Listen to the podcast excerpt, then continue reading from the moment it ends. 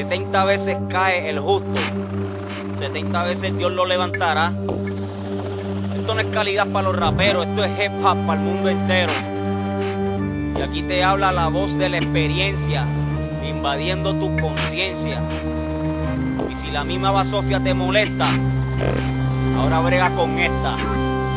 Esto es para el ateo, esto es para el creyente, para el vagabundo, para el decente, esto es para el negro, esto es para el blanco, esto es para los ciegos, esto es para el manco, esto es para mi Dios, esto es para mi tierra, esto es para la paz, también para la guerra, esto es para mis hijos, esto es para mi esposa, esto es para el humilde y la gente envidiosa, esto es para Bush, para Hussein, para Bin Laden, esto es para Fidel, para el Che, para Hugo Chávez, para los que sufren, para los que matan, para los que tiran y se tapan.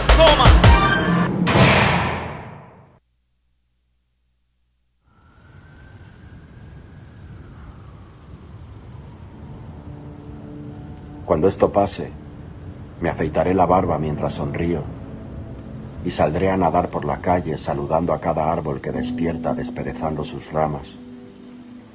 Cuando esto pase y los pájaros me pregunten dónde he estado, no voy a apretar las manos de nadie.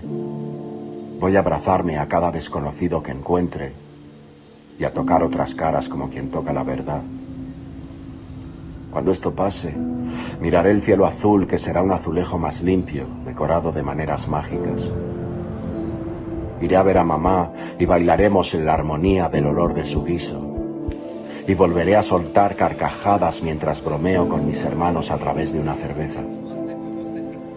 Cuando esto pase, cada palabra será una comunión perfecta. Cada viaje será un nuevo tesoro. Cada museo no será solo un edificio al que decida no entrar. Y en cada atasco me giraré hacia el conductor de al lado con una sonrisa calmada. Cuando esto pase, voy a hacer el amor sin estrategias, sin tabúes ni condiciones. Voy a ir a hablar con el mar para agradecerle su inmensidad y decirle que ya he aceptado que no soy casi nada y que mis problemas son aún más pequeños que yo. Cuando esto pase, pintaré el asfalto de color verde equilibrio, de violeta romance, de blanco pureza, de naranja entusiasmo. Y cuidaré mi cuerpo como el templo que otros quiero que visiten alegres. Cuando esto pase, volveré a correr sintiendo que el niño del que me olvidé me acompaña. Y recibiré cada calle en la que me pierdo como un hogar improvisado. Cuando esto pase, estoy seguro de que seré una versión más iluminada de mí mismo. Es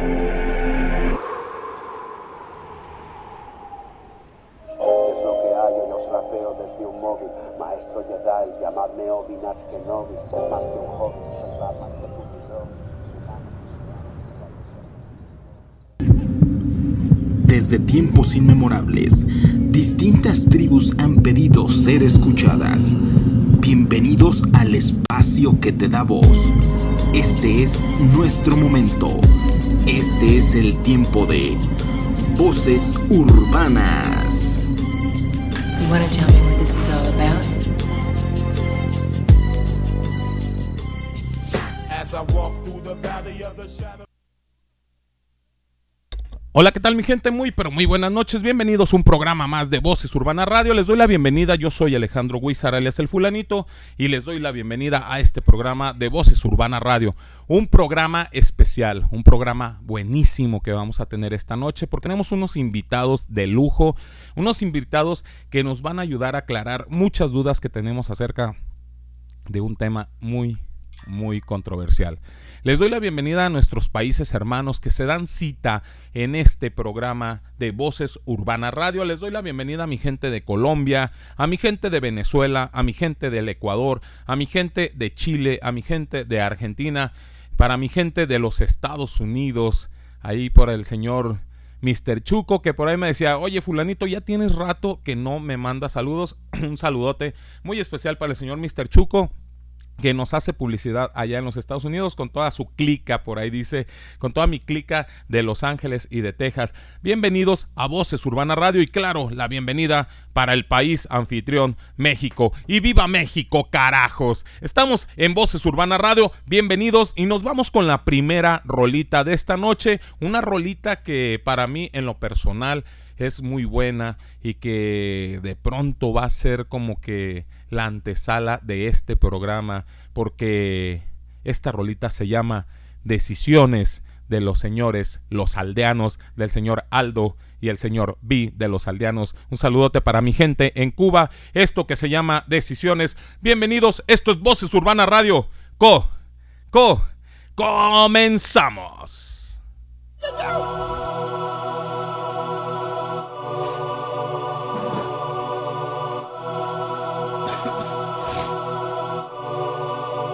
Necesario.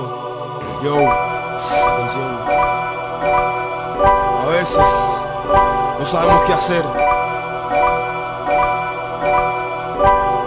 Pero no todas las preguntas se responden. No sé, hay que actuar. Las circunstancias nos obligan. Yo. La niña se desvela, siente empujones, gritos. Frases como márchate, ya no te necesito. Y ofensas tan desagradables entre sus padres que opta por darle libertad a una lágrima. Que ingenuidad escolta. Sus padres se comportan como dos seres con rabia. Adornos caen al suelo, abriéndole paso a la nostalgia. La niña siente miedo, se tapa los oídos porque no hay luna de hiel en la que no reina el ruido. El problema seguido se ha convertido en un duelo. Todo por celos, suposiciones parecen de hielo. Papá comienza a recoger todas sus cosas. Y la palabra divorcio entonces en sus labios posa. Mamá destroza de un tirón su camisa y le dice: No te llevas la niña y la riña sufrió un eclipse. Le dijo: Mira, quédate lo que quieras, pero que la niña decida con quién se queda. La niña tiene 12, decidir mucho le cuesta. Se siente confundida y con un suspiro contesta. Sabía que una respuesta a alguien le haría daño.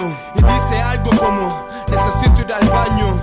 A tal situación le quiere poner un fin y se para lentamente al frente de un botiquín. Agarró el primer pomo de pastilla que encontró y esa fue la decisión que ella tomó.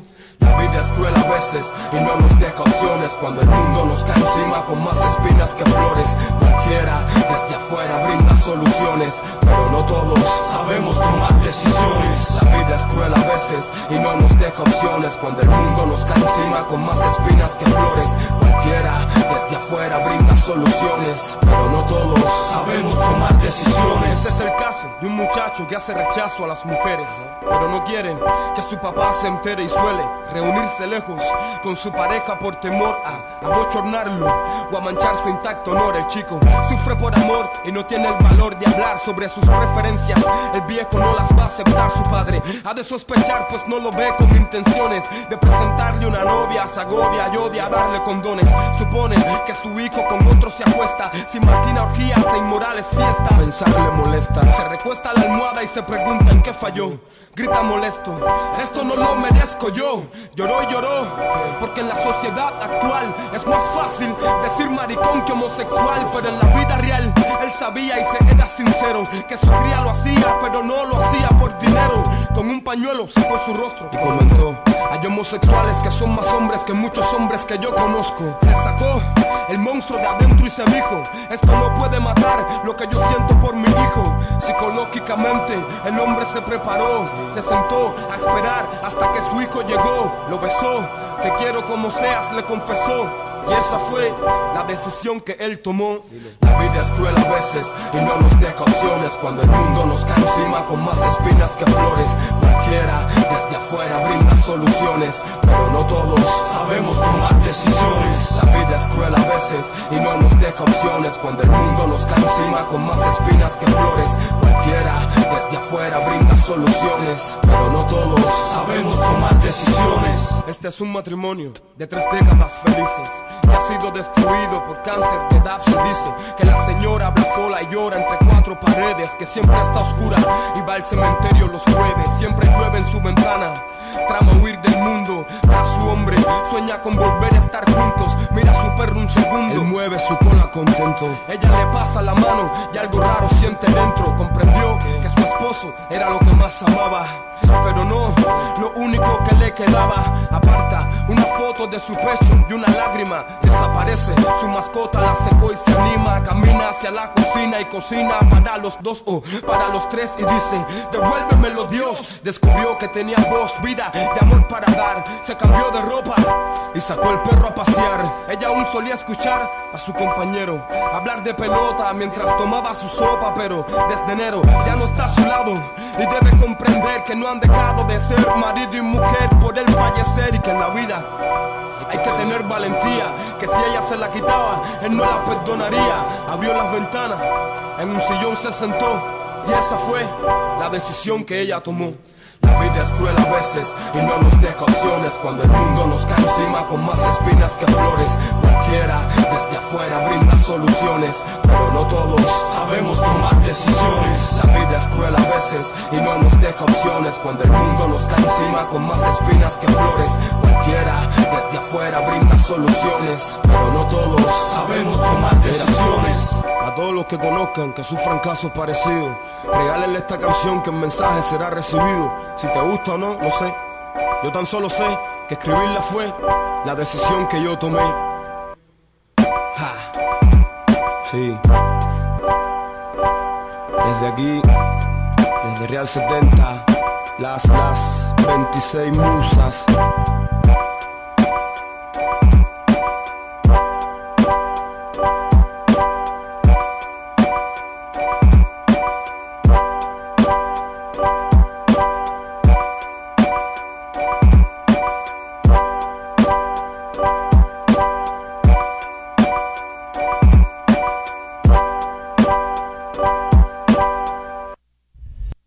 Ok, mi gente, regresamos después de esta rolita de los señores aldeanos, el señor B y el señor Aldo, el aldeano. Estamos en Voces Urbana Radio. Yo les quiero decir cómo se pueden comunicar a este programa, a, este, a esta cabina. Para toda la mi gente que se encuentre en el extranjero, se van a poner comunicar vía WhatsApp. ¿Cómo le van a hacer? Van a agregar el más 521 33 10 75 24 27. Más 521 33 10 75 24 27. Y para mi gente aquí en México solamente van a agregarnos al 33 10 75 24 27. 33 10 75 24 27. Eh, les quiero informar, la línea eh, telefónica para las llamadas al aire ahorita no está funcionando, así es de que se pueden comunicar solamente vía WhatsApp. Otra forma de comunicarse es desde la aplicación, más bien, desde la página de Voces Urbana Radio. En la página de Voces Urbana Radio, que es donde ustedes están escuchándonos, hay una parte donde dice comentarios. Ustedes se meten a los comentarios, dejan su comentario, nos dejan los saludos que quieran dar, si quieren alguna canción, si quieren algún tema en específico, si quieren preguntarle algo a nuestros invitados de lujo que tenemos esta noche, desde ahí de comentarios o desde vía WhatsApp nos lo pueden hacer. Yo les recomiendo mejor vía WhatsApp porque es lo que tenemos más a la mano. En comentarios también podemos hacer eh, las peticiones, pero vía WhatsApp es más al aire. Entonces nos pueden hacer las preguntas que ustedes quieren vía WhatsApp. Otra forma que pueden comunicarse a Voces Urbana Radio es desde la aplicación. ¿Cómo le van a hacer? Van a bajar la aplicación del Play Store, una aplicación que se llama Listen 2 Mi Radio. Listen 2000 Radio. Ya después, cuando la instalaron en su celular, es la mejor forma de escuchar Voz Urbana Radio, ya que ahí no hay eh, que se paró, que se desconectó. Si a alguno de ustedes les llega a desconectar la aplicación o la página, se pueden volver a meter sin ningún problema, pero en la aplicación no hay ningún problema de eso. Ustedes bajan la aplicación, la aplicación que se llama Listen 2 Mi Radio la, la, instalan en su celular, después les va a preguntar qué programa quieren escuchar, ustedes le van a poner Voces Urbana Radio con minúsculas y pegado, Voces Urbana Radio minúsculas y pegado. Después de que le ponen Voces Urbana Radio minúsculas y pegado, les va a preguntar que si quieren crear un acceso directo, ustedes le ponen que sí.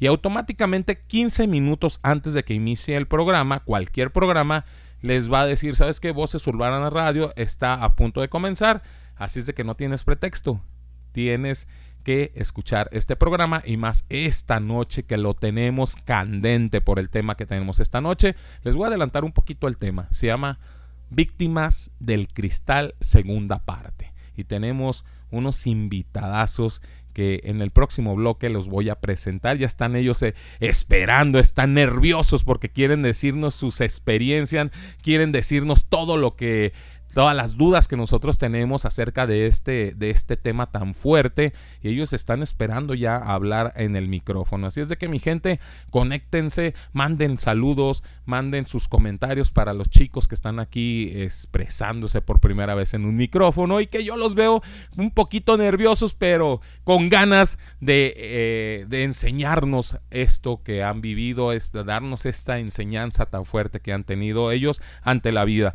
También otra forma que pueden escuchar Voces Urbana Radio es desde Spotify. Si tú te perdiste alguno de los programas de Voces Urbana Radio, pues muy fácil, te vas a Spotify, buscas Voces Urbana Radio y ahí vas a tener todos los programas que quieras escuchar. Ahí tenemos Víctimas del Cristal, primera parte, tenemos Víctimas del Alcoholismo, tenemos Chavorrucos también, tenemos por ahí Soledad, eh, son, recuerden que en Voz Urbana Radio nosotros manejamos temas de conciencia, temas que te puedan ayudar para poder ser un poquito mejor, para poder este, transformar tu vida. Así es de que ahí hay miles de temas y con los mejores, los mejores expertos en este tema.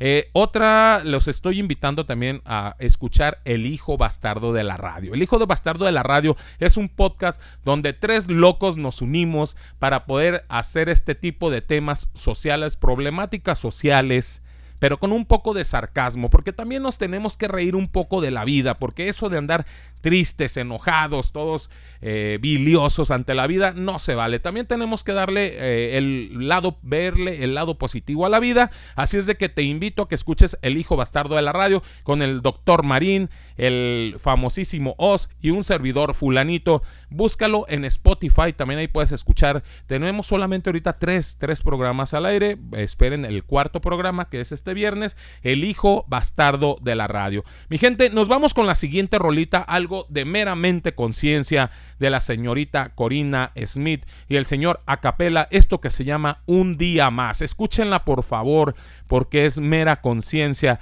y después de esto nos vamos con los invitados de esta noche. Es un tema rico, víctimas, víctimas del cristal. Esto es Voces Urbana Radio. Bienvenidos.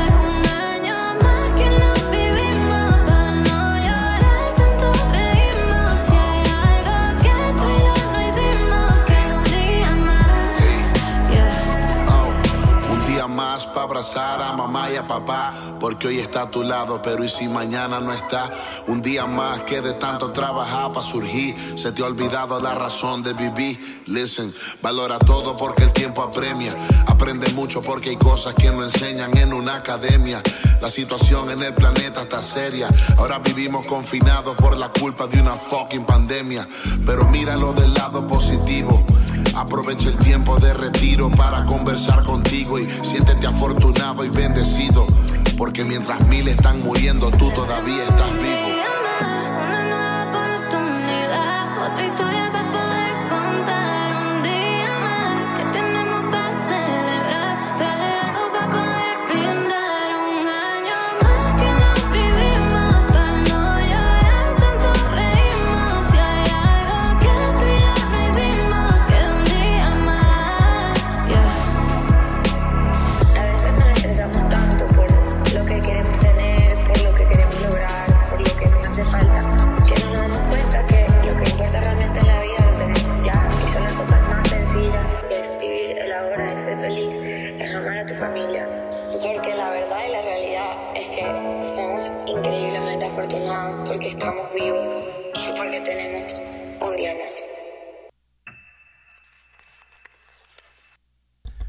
Ok, mi gente, regresamos después de esta rolita del señor, del señor Acapella y la señorita Corina Smith. Esto que se llamó Un Día Más. Una rolita muy buena.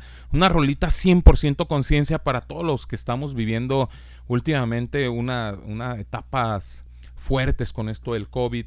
Eh, que en realidad tenemos que comenzar a hacer un poquito de conciencia. No todo lo que pasó en el COVID es malo. Yo sé que mucha de la gente que nos está escuchando perdió muchos familiares con esta enfermedad, eh, tuvieron problemas muy fuertes con la enfermedad, pero si abrimos un poquito los ojos nos vamos a dar cuenta que tenemos que darle importancia a lo que en realidad es importante y lo que es importante es la familia, es el amor, es el amor a los prójimos, es el amor a las personas que nos rodean y que de pronto a veces no le damos tanta importancia a eso. A veces eh, empezamos a ser unas personas muy frías en todo esto y tuvo que venir una pandemia a decirnos, hey, despierta, hay gente que está a tu lado que te necesita. Despierta, hay gente que está a tu lado y que requiere un buen día, un hola o un te quiero o un abrazo desgraciadamente estamos viviendo en una etapa donde, ay, no te puedes acercar tanto a las personas, pero uno muere, muere por, ester- por estar dándole un abrazo por lo menos a nuestros familiares. Mi gente, estamos en un programa especial y yo quiero, quiero darle la bienvenida a nuestros invitados esta noche. Gente que se abre de corazón para todos los que nos están escuchando, gente que, que eh, deja, dejó sus cosas que tenían que hacer para venir y dar un poquito de, de ellos para todos los que están aquí.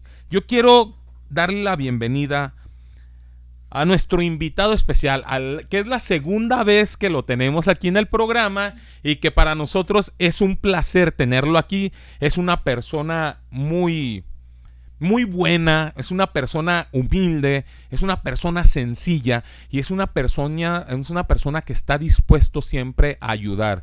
Me lo demostró cuando le dije, oye, padrino, la gente está pidiendo un segundo programa de este tema. Y él me dijo, fulanito, tú di qué día puedes hacerlo y ese día voy a estar yo ahí. Así es de que con mucho cariño quiero darle la bienvenida a este segundo programa al licenciado José Eduardo Martínez Mesa, licenciado en psicología, certificado en adicciones y especialista en el tratamiento. No es cualquier persona para que la gente que nos esté escuchando diga, ¿quién es él? Es el padrino de Voces Urbana Radio. Quiero que la gente que está aquí en cabina me ayude con un aplauso a recibir al licenciado José Eduardo, al padrino, como lo conocemos en Voces Urbana Radio. Padrino, un fuerte aplauso para ti. Bienvenido a Voces Urbana Radio. Muchas gracias por este por este detalle de estar aquí con nosotros a explicarnos de este tema tan fuerte. Así es. Hola, hola eh, a todos desde donde estén. Muchísimas gracias nuevamente, fulanito, por invitarnos. Para nosotros es muy importante ponerle una voz a, estas historias y sobre todo que cada día mm, las adicciones parecen ganar más terreno, ¿no? Entonces, pues bueno, que nos den un espacio para poder visibilizar esta problemática, eh, para nosotros es un lujo. Y luego si me vas a seguir presenta- presentando de esa manera, mira, aquí vas a tener diario, ¿eh? Honor a quien honor merece, padrino. Así es de que muchas gracias a ti, gracias por, por aceptar esta invitación, gracias por porque nos vas a explicar todo este tema tan fuertes, porque son temas que a la gente le debe de interesar, porque tenemos que empezar a, a- a ganar esta batalla contra este tipo de adicciones, tenemos que comenzar a, a guerrearle, tenemos que comenzar a pelear contra este tipo de adicciones, padrino. Sí, claro. Y lo mejor es que eh, en el programa pasado, pues tratamos de profundizar en algunas áreas. Sin embargo, como el problema es tan amplio, pues bueno, nos faltaron algunas otras y creo que se la debíamos a todos los que estaban en, ese momento con nosotros. Y pues bueno, aquí nos tienen, ¿eh? No tienes idea de cuánta gente estuvo preguntando, oye fulanito, ¿cuándo este segundo programa? ¿Cuándo este? ¿Nos debes este segundo programa? Bueno, aquí se, se, se, se, respeta a la gente y se hace lo que la gente dice. La gente dice, pedimos un segundo programa de Víctimas del Cristal. Aquí está y tenemos a nuestro padrino, porque él es el padrino de Voz Urbana Radio.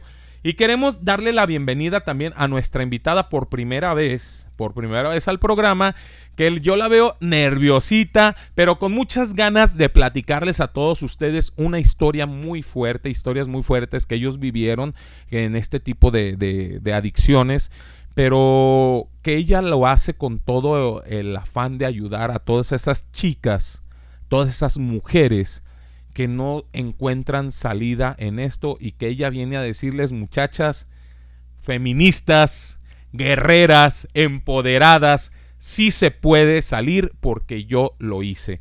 Un aplauso con mucho cariño para la señorita Fernanda que tenemos aquí en el estudio. Fernanda, ¿qué onda?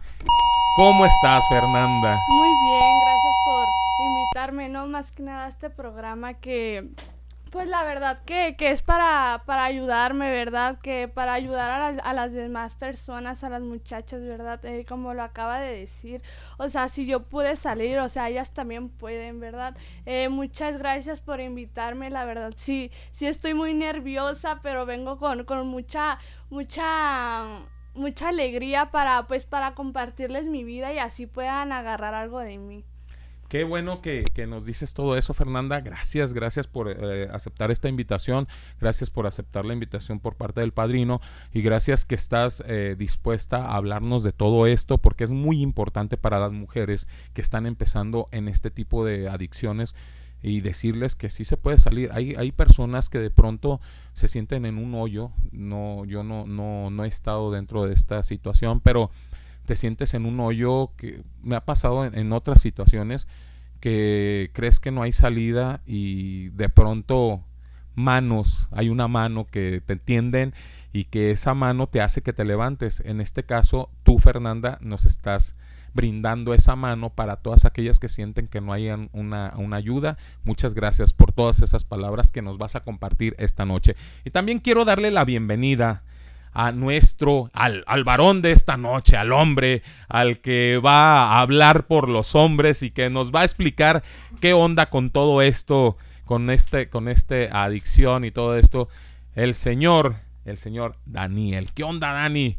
¿Cómo estás? ¿Qué nos vienes a platicar? Saludotes, Dani. Muchas gracias. Un fuerte aplauso para Daniel también, que lo tenemos aquí en cabina de Voces Urbana Radio. ¿Qué onda, mi Dani? Hola, muchas gracias por invitarme. Es la primera vez que estoy aquí y estoy muy emocionado y a la vez ansioso por eh, contarles mis experiencias y decirles a, todas esas, a todos esos hombres que, que, los hombres sí lloran, ¿no? Y que también llegan a existir situaciones en las cuales eh, pensamos que no hay salida, en nuestro caso, y por lo regular los hombres son muy reservados, ¿no? Entonces, espero que yo abriendo mis experiencias muchas otras personas eh, puedan contar también sus problemas para que puedan ayudarse a sí mismos y no caigan en lo mismo.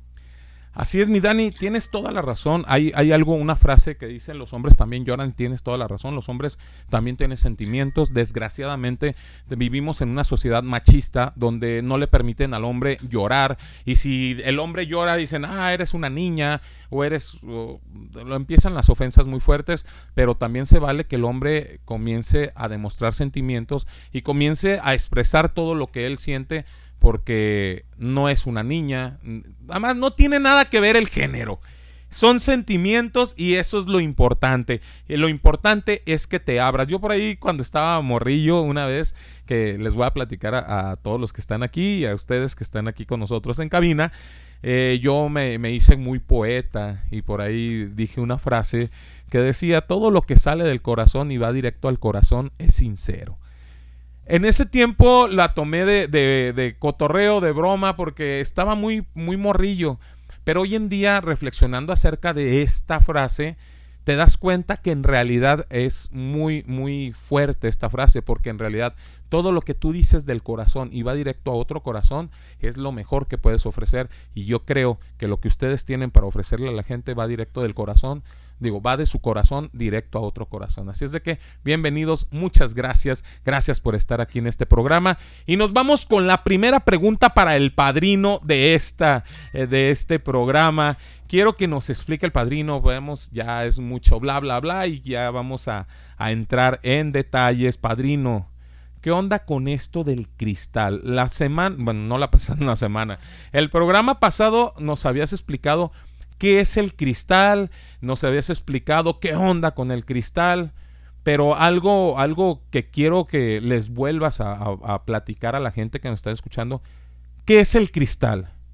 Es una, una, una, es una droga muy fuerte que estamos eh, tratando de- de combatir los seres humanos o la sociedad más que nada. Pero ¿qué es el cristal? Explícanos a todos los que es por primera vez que escuchan este programa. Me gustaría arrancar con esto. Platícales a ellos qué es el cristal. Sí, claro. eh, pues bueno, la vez pasada dejamos en claro lo que era una droga, lo que era una sustancia, lo que era la palabra adicción. Profundizamos mucho en, en esas terminaciones, pues para poderlo diferenciar, ¿de acuerdo? Y entramos un poco en el detalle sobre lo que, lo que era el cristal. Sin embargo, como que pasamos muy desapercibida la idea de lo que contiene esa sustancia, ¿no? Normalmente uno... eh, eh, dentro de, ir descubriendo, dentro de ir conociendo, ¿no? Porque un- muchos de los motivos por los cuales las personas adolescentes comienzan con el consumo normalmente es por el por explorar, ¿no? Pero no se dan cuenta realmente qué es lo que están consumiendo, no se dan cuenta realmente qué es lo que se contiene detrás de, de- toda esta de toda esta sustancia, ¿de acuerdo? Y normalmente a diferencia de la cocaína, que, que es una sustancia que puede sacarse de la planta, ¿no? O de o la o del cannabis, ¿no? Que normalmente la gente después defiende el consumo debido a, lo- a los componentes naturales.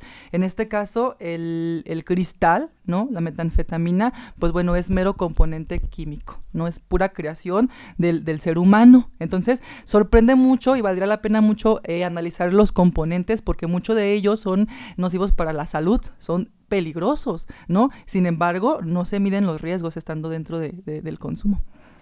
Fíjate que algo muy importante lo acabas de tocar ahorita, padrino. Este es un no sé si es un mito o una realidad.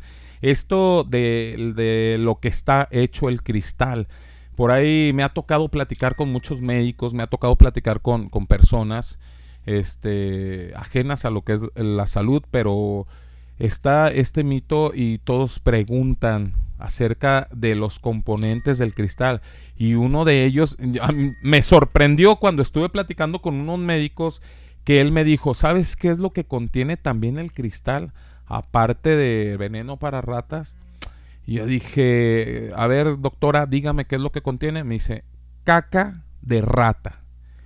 Yo no sé si es cierto o es verdad. No, no, no, no conozco esa, esa parte. Me dice, caca de rata. Todo lo que tenga, eh, ¿cómo me, me lo explicó? Como ácidos, los, los- las heces, estamos de acuerdo que son, son ácidos muy fuertes para el, para el cuerpo. Dijo, todo lo que contenga ácidos es bueno para crear este tipo de drogas. ¿Será un mito o una realidad? A ver, padrino, dinos qué puede contener. No nos vayas a decir eh, tanto de esto, tanto de aquello, porque no... Lo que queremos es que, que, que, que, ah, que la gente que nos está escuchando, que no conoce acerca de este, de este tipo de droga, se dé cuenta de todo lo que el cuerpo puede estar consumiendo y que en realidad le va a hacer un daño tan fuerte a nuestro organismo porque hay que cuidar nuestro, nuestro cuerpo más ahorita con lo que estamos viendo de la pandemia. A ver, mito o realidad, ¿qué es lo que contiene el cristal? Digo, eh, efectivamente, mm, digo, nuestra sociedad va constantemente en evolución, ¿no? Y lo que en algún momento funcionaba para lograr la reacción en, en las personas mediante el cristal, pues bueno, llega, llega un punto de la adicción en el que ya no se siente y comúnmente pues podríamos aumentar algunas otras sustancias químicas en su elaboración. Sin embargo, pues bueno, como es una sustancia que se prepara por el mismo ser humano, pues obviamente abusamos, ¿verdad? Supongo que a lo mejor en, en, el momento de la elaboración, pues bueno, requieren a los, de, a los demás tipos de, de, de, químicos, pues para lograr el objetivo. Pero a ciencia cierta, lo que sí se sabe, ¿no? Lo que no puede ser un mito, eh, lo que está más cercano a la realidad es que efectivamente, pues bueno, dentro de la creación de, de, la metanfetamina o del cristal, como lo llamamos más comúnmente, pues bueno, los tipos de ácidos más comunes que se utilizan son el ácido muriático, ¿no? Que de entrada ya sabemos que al momento de hablar de, de, de él es muy potente. ¿no? Y que se utiliza para cuestiones un poco más delicadas de limpieza. Sin embargo, imagínate la reacción que puede tener en el organismo sin darnos cuenta. Gente, para la gente que nos está escuchando, el ácido muriático lo utilizan para limpiar lo que es el cochambre de, la, de las estufas, lo utilizan para estar eh, limpiando lo que es el, el, sarro de los baños, lo utiliza, es, es un ácido muy fuerte que ha, ha, pasado gente que ha querido quitarse la vida lo ha hecho con ácido, lo ha hecho con ácido muriático y llegan al hospital civil, me consta porque a mí me ha tocado recibir pacientes con este tipo de, de situaciones, donde consumieron ácido muriático y no solamente ellos se perjudican, sino crean una ay, ¿cómo se le llama? un uh, se me fue la palabra, pero es cuando cuando, cuando eh, puedes contaminar, ah, una contaminación a, para los demás pacientes que están ahí. Imagínense nada más de lo que estamos hablando. El cristal, uno de los componentes que nos está diciendo el padrino es el ácido muriático, que es un componente muy, muy peligroso para el cuerpo. ¿Qué más contiene este, este tipo de drogas?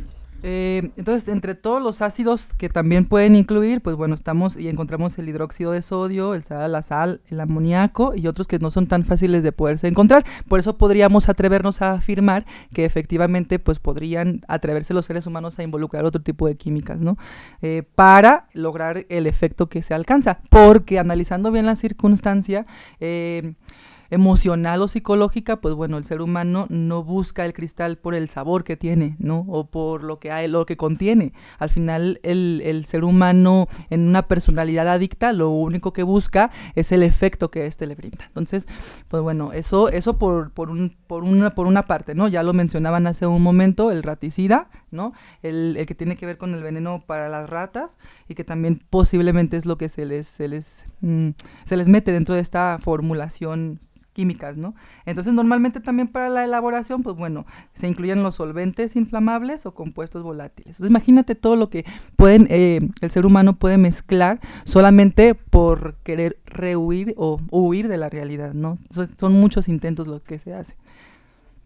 Al final de cuentas, yo creo que ese es el punto final de todo esto, ¿no, padrino? De que rehuyen a lo que es la realidad, de lo que se está viviendo y todo eso y llegan a, dañar tanto su cuerpo de esa manera al meterle todo ese tipo de componentes.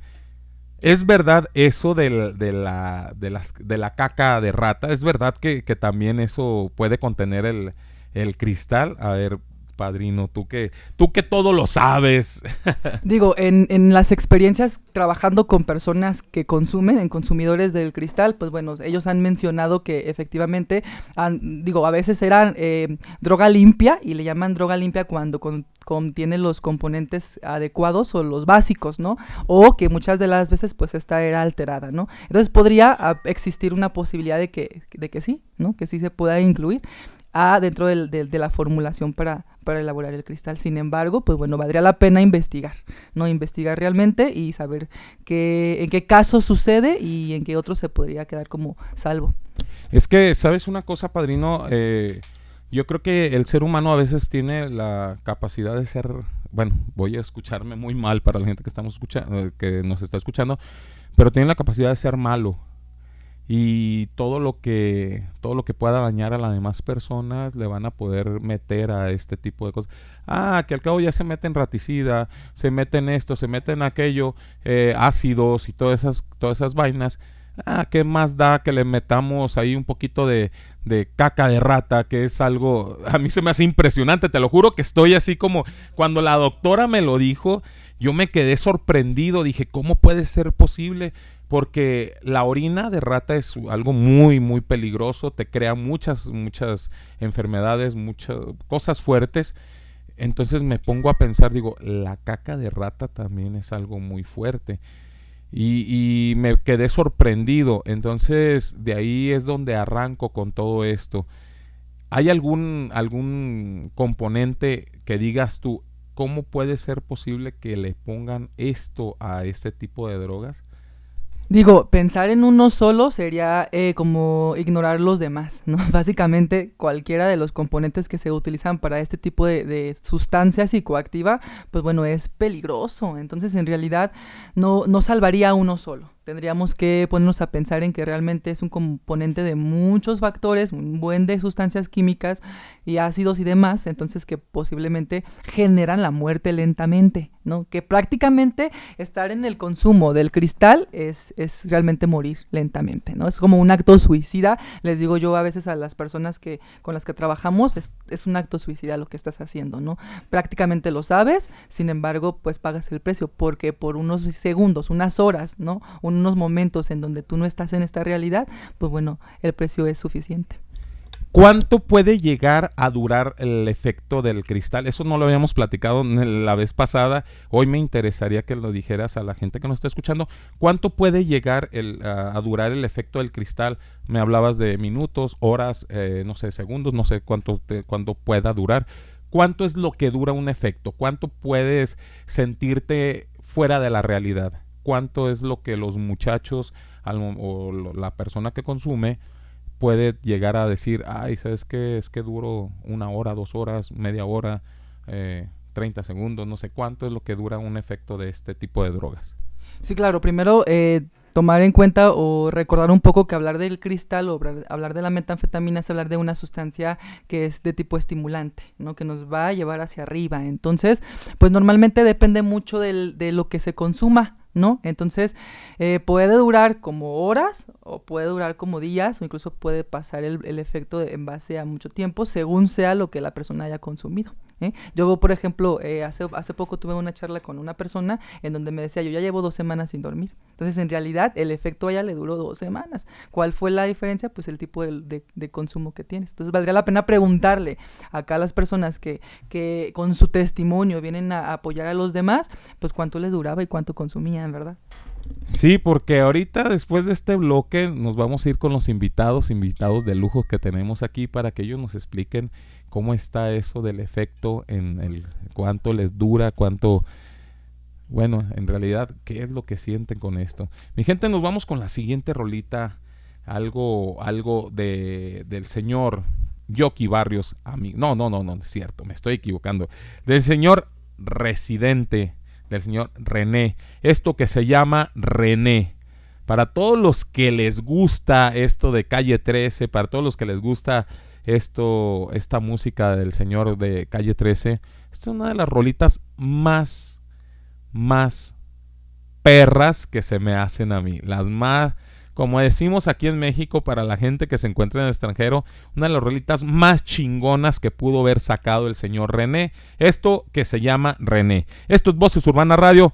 Seguimos con los invitados.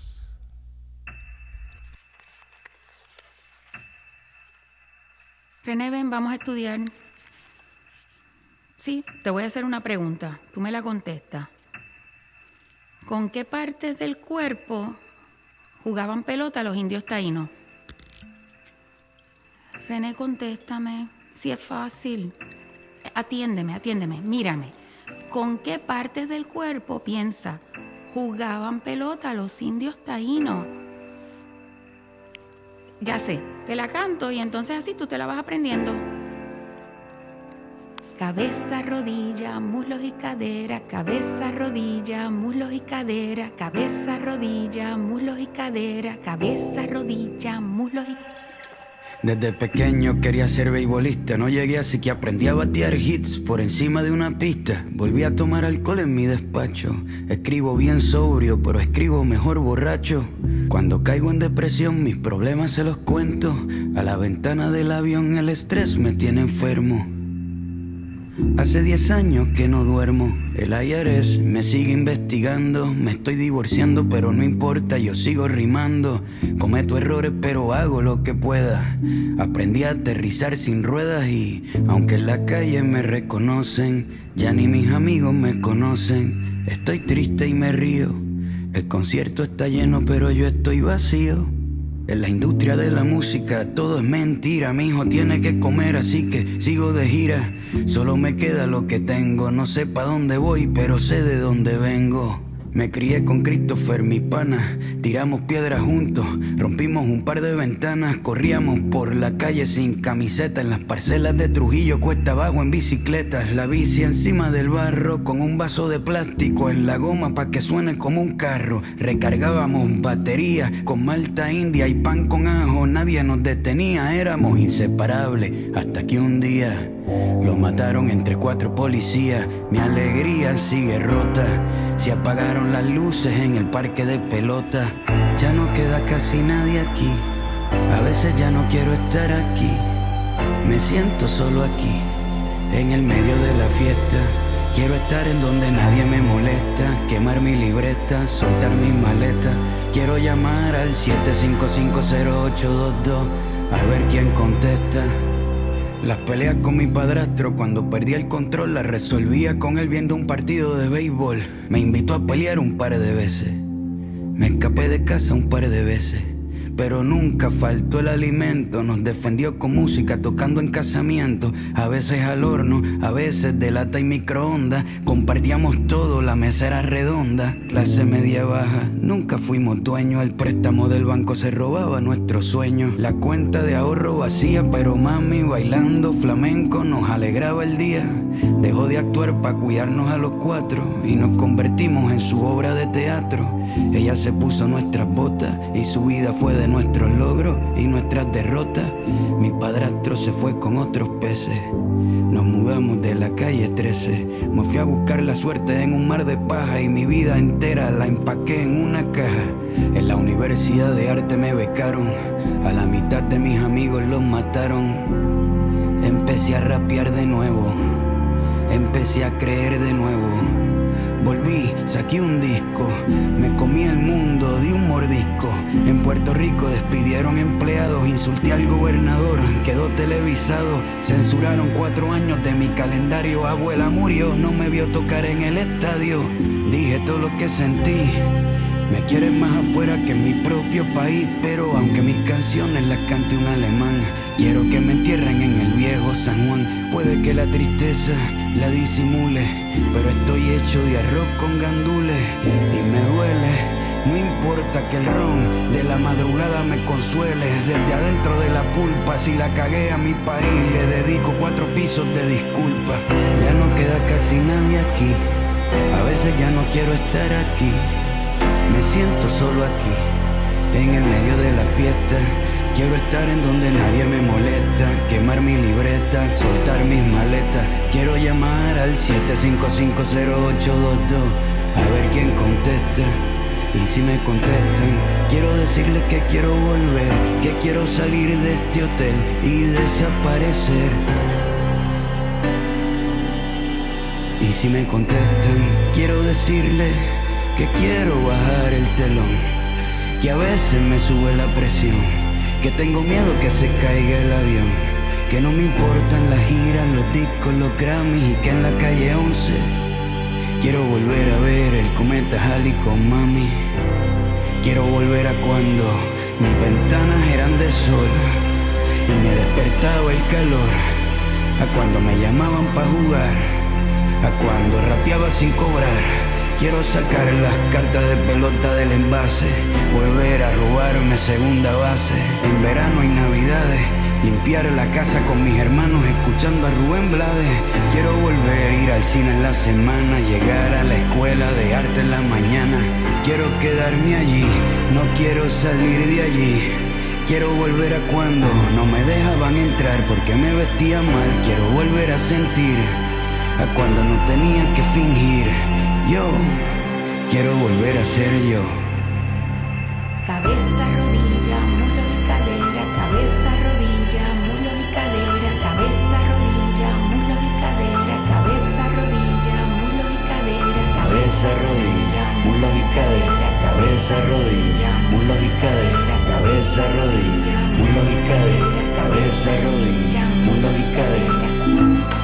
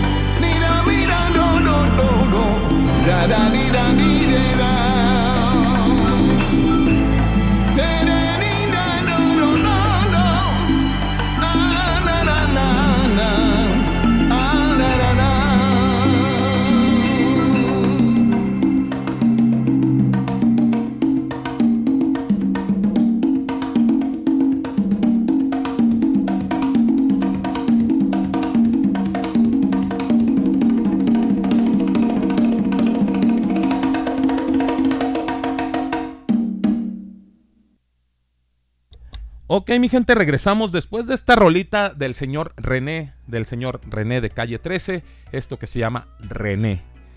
Una, una rola muy... eh, les estaba explicando aquí al padrino y a los invitados que esta rolita cuando yo la, la comencé a escuchar, me invitó a escuchar más canciones de calle 13 por el, el tema que manejan, me gustó muchísimo.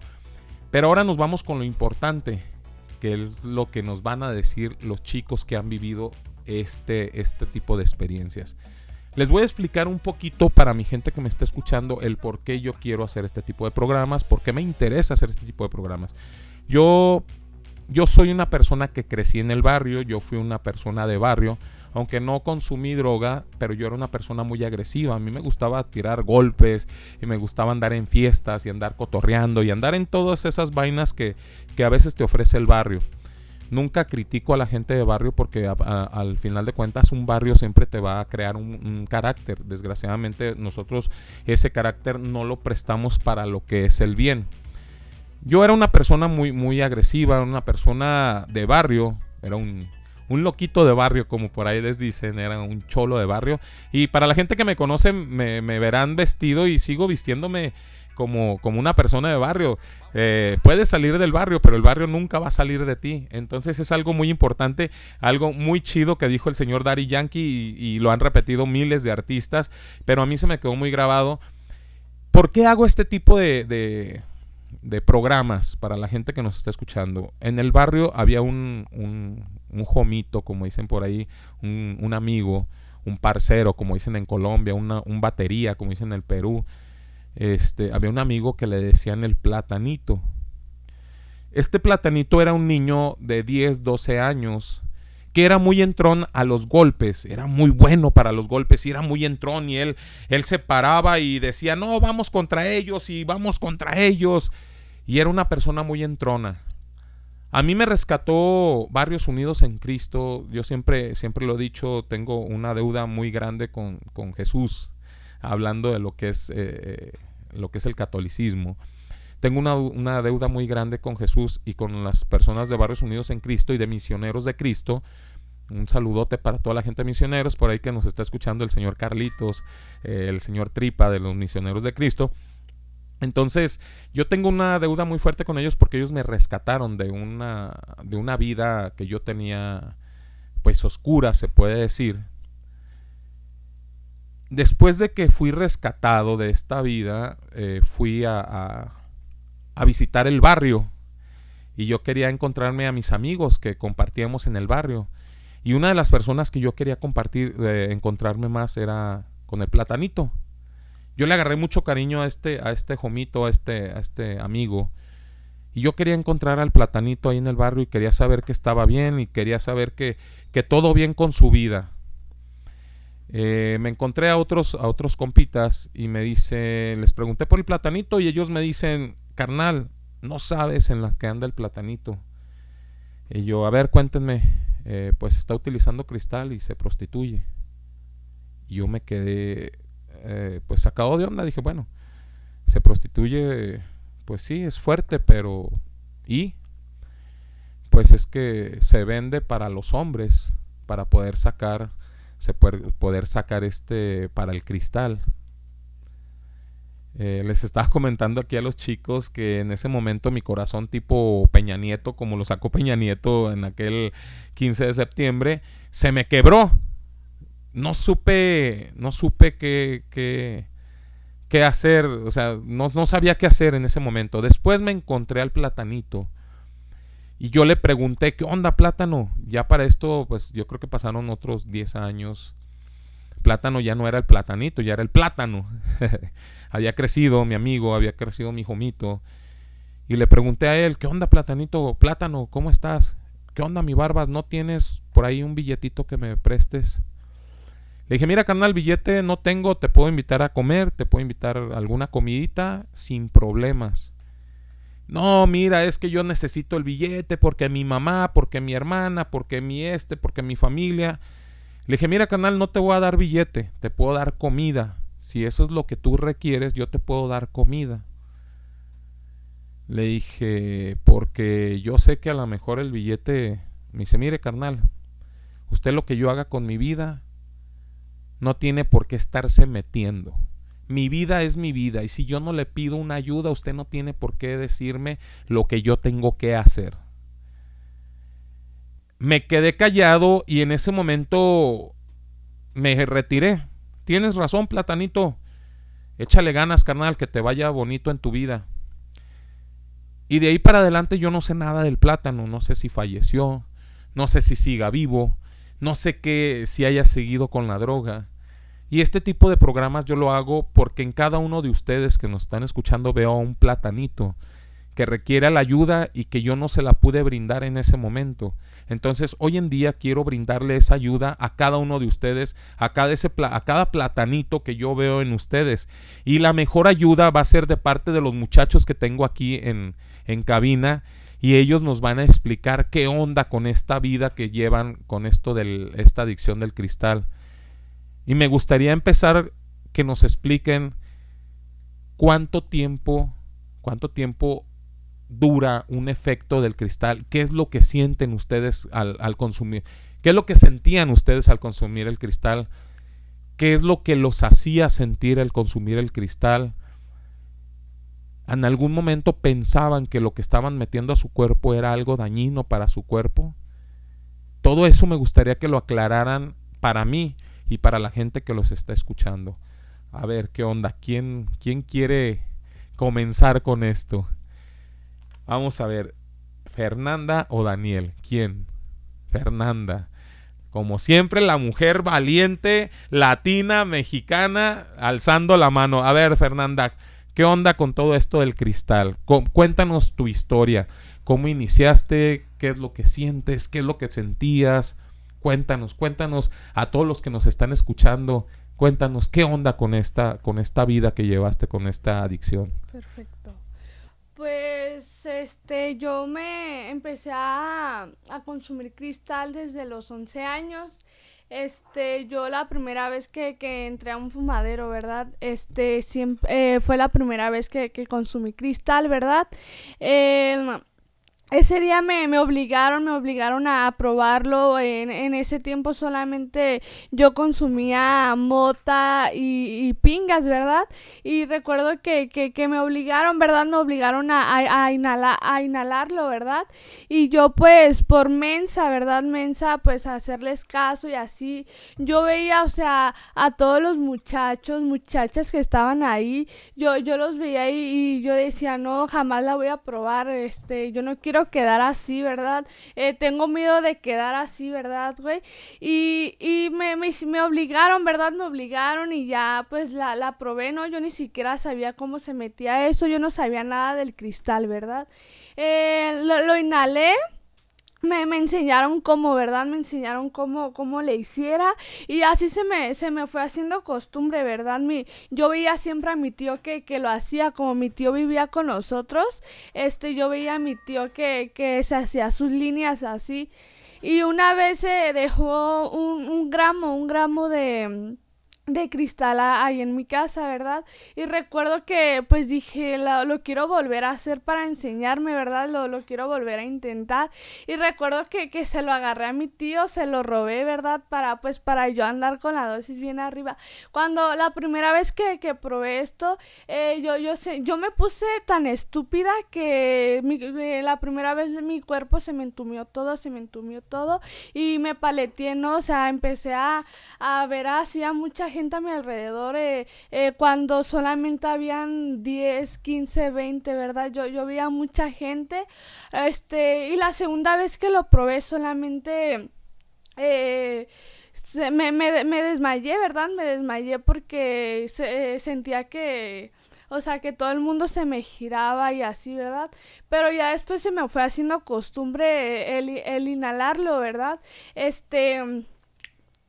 La, la tercera vez que, que, lo inhalé eh, fue, fue chido, ¿no? Porque me, me, me hizo olvidarme de, de una persona que quise mucho, ¿no? Porque eh, mi, mi papá, mis papás se separaron, ¿verdad? Y yo pues al saber eso eh, lo, lo, lo hacía, ¿verdad? Porque ya no sentía el aprecio de papá, ¿verdad? Ya no sentía eh, ese abrazo, ese beso, ese consejo, ese consejo de que se sentara conmigo, ¿verdad? Yo, yo sentía que, que mi papá me, me hubiera abandonado, ¿verdad, güey? Eh, y yo empecé, ¿verdad? Mm, yo eh, por día me... primero empecé a, inhalarme dos líneas, ¿verdad? Y ese efecto me, me duraba eh, como cinco horas, seis horas solamente y ya co- consumía otra dosis, ¿verdad? Y ya después se, se me fue haciendo vicios el cristal, ¿verdad? Solamente eh, consumí dos meses cristal. Este empecé, ¿no? Me empecé a ver así a todas y, y yo veía, ¿verdad? Y yo, y yo decía, "Ay, yo quiero quedar como ellas. Ahora sí decía, no, yo quiero quedar como ellas. Yo quiero verme así, ¿no? Y, me empecé a meter más, ¿no? Y, hubo veces, ¿no? Hubo veces que, que ya no tenía dinero para la droga y le, y le robaba a mi mamá, ¿no? Le, le, le tomaba que, que 100 pesos, ¿no? A mi abuelo siempre, ¿no? A mi abuelo siempre recuerdo que, que muchas veces como mi abuela, mi abuelo toma mucho, y, y recuerdo que, que le metíamos pingas, ¿no? Le, metíamos clonas a, a su vaso para que, para que se durmiera, ¿no? Y así robarle dinero a, a, a mi abuelo y yo eh, comprar mi dosis, ¿verdad? Este... Recuerdo que, que una vez, no, una vez ya, ya no tenía por, eh, para, para nada, para nada. Y, y, me, y me dieron una opción, ¿verdad? Este, me dieron una opción y me dijo, y me dijeron, eh, la tomas o la dejas, así solamente puedes, puedes tener una dosis encima, ¿no? Y pues yo por mi ansiedad, no yo de querer fumar, de querer eh, estar con la dosis arriba, pues la tomé, ¿no? Y en eso vi que, que llegó un señor, llegó un señor y, le dio, y le dio dinero, ¿no? Con el que me dio la, la, la opción. Le, le dio dinero y en eso me dijo, vete con él, ¿verdad? Este, y, y yo dije, pues, ¿qué me van a hacer? Primero darme mi droga y ya después me voy, ¿verdad? Eh, y ya dijo, no, primero vete con él y él te va a dar la droga, ¿verdad? Y ya, o sea, ahí, ahí fue cuando, cuando abusaron de mí, no abusaron de mí, o sea, él me, me, me aventó, al, me, me aventó a una cama y ya me, me empezó a tocar todo mi cuerpo, me empezó eh, a, a y todo, ¿verdad? Este... Y ya yo, yo estaba llorando, o sea, gritando, ¿verdad? No, ya no quiero, eh, pidiendo ayuda, diciéndole, o sea, que me dejara, que me dolía. O sea, yo lo único que, que, que quería es salir de ahí, ya me valía verga si tenía droga o no tenía droga, ¿verdad? Y acabó, no acabó. Y recuerdo que, que ese día me, me mió todo mi cuerpo, ¿verdad? Me, me empezó a miarme todo mi cuerpo, me, me tenía amarrada, este... Y ya después eh, solamente él se cambió y me dejó amarrada, ¿verdad? Me dejó amarrada y me aventó droga en, mi cuerpo, ¿verdad? Me aventó droga y ya después este llegó el que el que el que pues me había vendido, ¿verdad? Lle- Llegó y, y me dijo, "Pues querías droga y la tienes." Y yo le, le, pues yo pues ya feliz pidiendo toda la droga alrededor de la cama y eh, encima de mi cuerpo yo, yo le decía, pues, pues desamárrame, ¿verdad? Ya, ya quiero drogarme y yo llorando, o sea, eh, por dentro, eh, por dentro me estaba, me estaba pudriendo de dolor, ¿no? Pero, o sea, yo, yo me ponía una máscara de que yo solamente quería droga, ¿verdad? Cuando no era así, yo por dentro me, me estaba doliendo, ¿no? Me estaba doliendo eh, lo que me hacía, ¿no? Me estaba doliendo, o sea, que, que yo no, pues yo no, yo no quería que pasara eso, ¿verdad? Pero ya después me di cuenta, ¿no? Este, yo tomé esa decisión, esa, esa opción, ¿no? Y ya empecé a ver, ¿no? Me, me empezó a gustar, desde ese día me empezó a gustar todo eso del sexo, ¿verdad? Eh, eh, empecé a ver así to- toda, todas la- la- las muchachas, que mis amigas, mis amigas según eso, este, cómo se arrimaban con los hombres así y las tocaban así, ¿verdad? Y yo decía, yo quiero hacer como ellas, eh, yo quiero que, que a mí me, me toquen los hombres, porque como lo he compartido muchas veces, ¿no? Eh, el abrazo de un hombre, el, el, el que, el que me dulce el oído un hombre, o sea, es como mi papá, ¿no? Ahí veo a mi papá. eh, yo siento que mi papá me está abrazando. Yo siento que mi papá me está diciendo cosas bonitas, ¿no? Este. Me, me empezó a gustar todo eso, ¿no? Yo, yo solamente quería tener como esa, ese apego, ¿no? De un hombre para sentir a mi papá. Y yo eh, empecé así, ¿no? A, empecé. eh, y me empecé a rimar con los hombres. Mi vestimenta ya era de, de un. O sea, muy. Era como más atrevida, más... Ajá, más, atrevida, ajá. ajá. Eh, ya me gustaba enseñar mi cuerpo, me, me gustaba enseñar, eh, me ponía unos shorts súper cortitos, o sea, ya, ya solamente quería enseñar mi cuerpo y no solamente otra cosa, ¿verdad?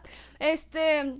Después me, me empezaron a, a llegar los hombres, ¿no? Eh, los hombres se empezaron a acercar conmigo y me decían, ¿verdad? Me decían, ¿quieres droga? Y pues yo solamente por tener una dosis encima, yo me, yo me empecé a vender, ¿verdad? Yo me empecé a vender, este, solamente...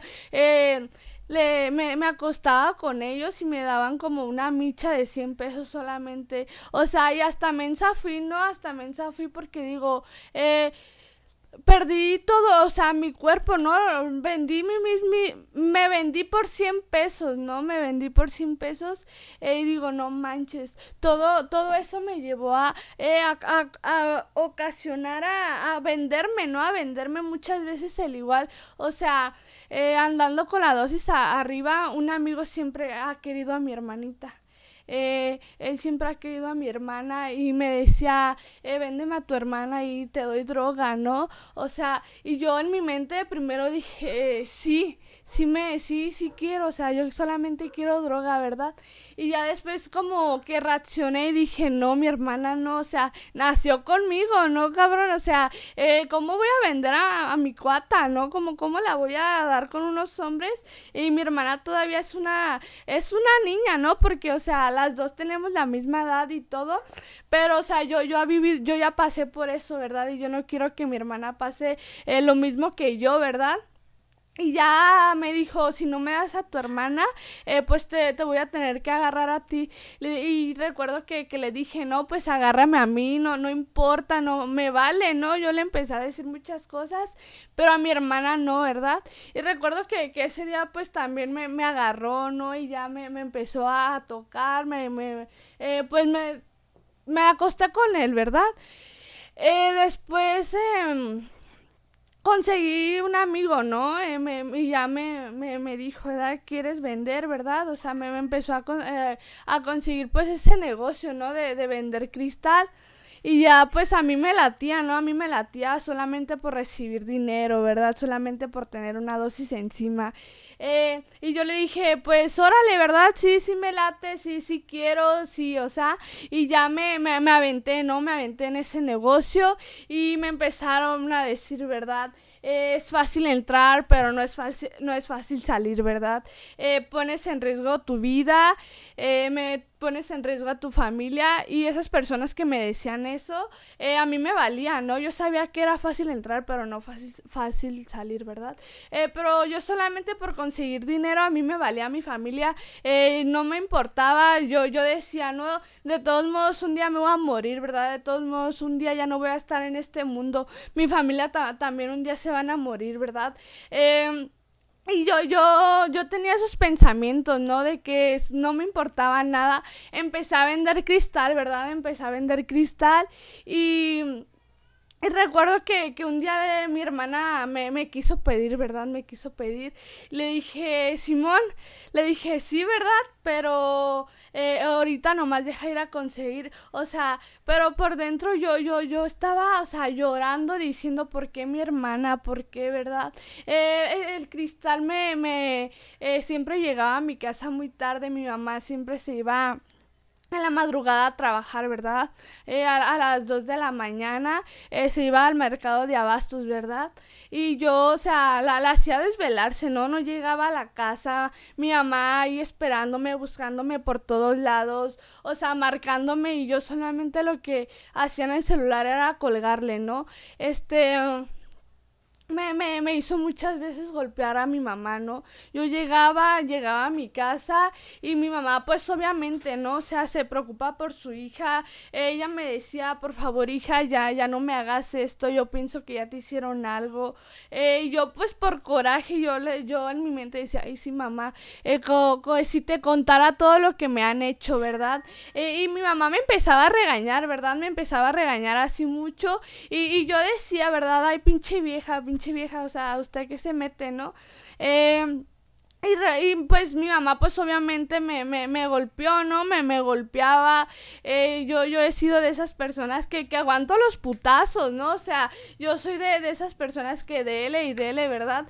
Él igual, yo, yo soy de esas personas que eh, yo reacciono con los golpes, no con las palabras ni nada. Yo soy muy agresiva, muy, muy agresiva. Este mi mamá me, me, pegaba, ¿verdad? Y a mí lo que, lo que me daba coraje, ¿verdad? Es, es al ver a mi mamá, ¿no? Que a mí me pegaba así, yo, como me arrastraba por el suelo y así, ¿verdad? A mí me daba coraje.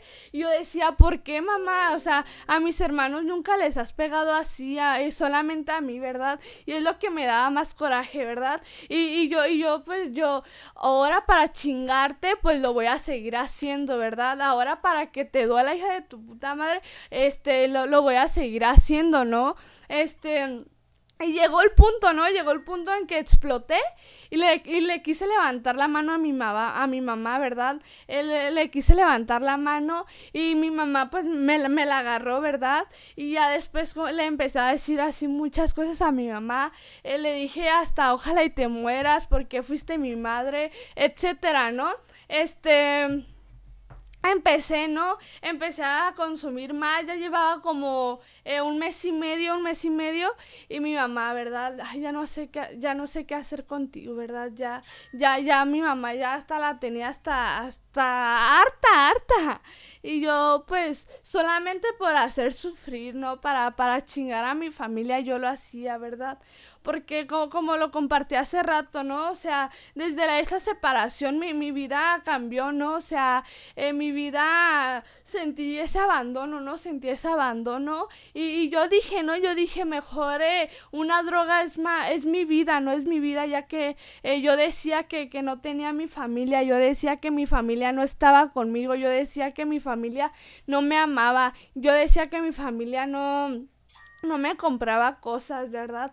O sea, y yo viendo a mi mamá matándose, ¿no? Matándose, o sea, trabajando y yo con mis pendejadas, ¿no? O sea, pero a mí me gustaba, ¿no, güey? A mí me gustaba ver cansada a mi mamá, güey. A mí me gustaba eh, verla sufrir, llorar, güey. O sea, a mí me encantaba todo eso, ¿no?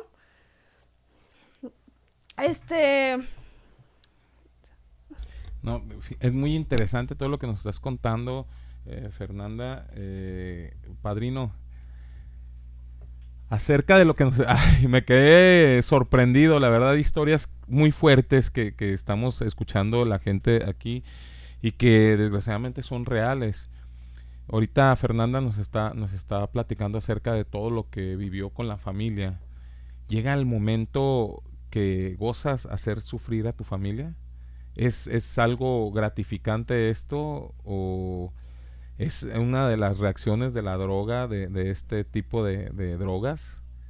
Sí, efectivamente, eh, no es como que, se, como que ellos tengan el deseo de mm, causarle daño a la familia, sino que es demasiado el dolor, que el dolor te termina transformando. ¿No?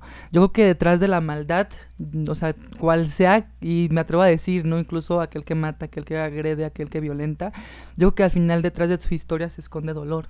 Un dolor que no se contuvo, un dolor que no se escuchó, un dolor y una necesidad de atención, de amor, de afecto, de compañía, de acercamiento, y que sin embargo estas historias, pues bueno, no es para culpabilizar, ¿no? Al final, o por morbo, sino que es simplemente ver la verdadera cara del cristal, ¿no? Y que, digo, es al final la sustancia, pero detrás está toda una historia de dolor, que al final, digo, la adicción eh, al cristal sí te provoca una personalidad violenta. ¿No? Llega un momento en el cual las personas que tienen el consumo a la metanfetamina, pues bueno, desconocen de los impulsos, ¿no? Y se vuelven personas demasiado violentas. Entonces, no tanto porque lo quieran hacer, sino que ya es el mismo efecto que te da la sustancia. Pero detrás de, de, de esa violencia, solamente vamos a encontrar personas con la necesidad de pertenecer a esa familia, ¿no? De los que ellos salieron. Sí, eh, para la gente que nos está escuchando, eh, les voy a explicar un poquito, no sé mucho de esto, pero les voy a explicar un poquito qué es un fumadero. Ahorita Fernanda nos está eh, diciendo lo que el infierno que viven dentro de un fumadero. Un fumadero es una casa donde se presta para vender este tipo de sustancias, este tipo de drogas, y que se presta para, para la prostitución, la venta de este tipo de drogas, y que se presta para hasta para humillar y golpear y de pronto eh, maltratar y jugar con, con, la, con la gente que, que, que toma este tipo de, de, de, sustancias. Perdón. Este, el fumadero es una casa donde van la gente adicta eh, a poder consumir este tipo de droga, donde van a poder consumirla y que van gente morbosa, gente, gente enferma como lo que nos estaba contando Fernanda de esta persona que, que abusó de ella eh, sexualmente y que todavía de, abusar de ella sexualmente la orinó y le hizo no sé qué tantas barbaridades. Es un, es un lugar, créanme lo que es un infierno por lo que yo he escuchado y este y ahora tenemos aquí al galán de, del, de aquí de, de Voces Urbana Radio que sí, ahorita para la gente que nos está escuchando, los saluditos van uh, en un momento más. Pero ahorita me acaban de llegar un, un, mensajito donde dice un saludote.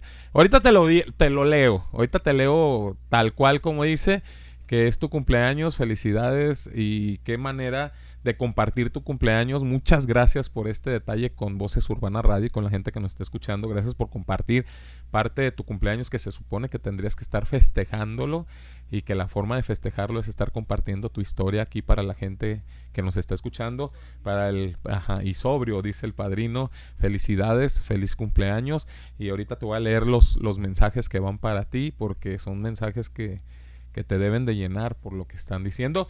Eh, el señor Daniel, el joven, el, galán de, aquí de Voces Urbana Radio, eh, ¿Qué onda, Daniel? ¿Qué tú nos puedes decir acerca de la vida en un fumadero? ¿Qué viviste tú en un fumadero? Pues fíjate que como tal, ¿no? Como lo platicaba mi, mi, mi compañera Fernanda, eh, un fumadero se presta para eso y más, ¿no? Eh, es un lugar donde puedes encontrar de todo y no simplemente no simplemente cristal, ¿no? Ves personas que se están inyectando, ves personas que están consumiendo otro tipo de drogas, ¿no?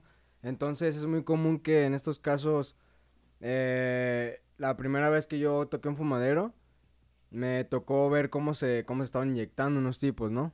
Eh, ver otros que fumaban, ver otros que estaban fumando incluso hasta marihuana, ¿no? Que también como tal, en mi caso, yo cuando, yo cuando empecé a consumir cristal, que lo consumía de- alrededor de 3 o 4 años, fue porque la marihuana ya a mí ya no me llenaba, ¿no? Entonces eh, comencé a buscar otro tipo de drogas para, para, sentirme, para sentirme diferente, ¿no?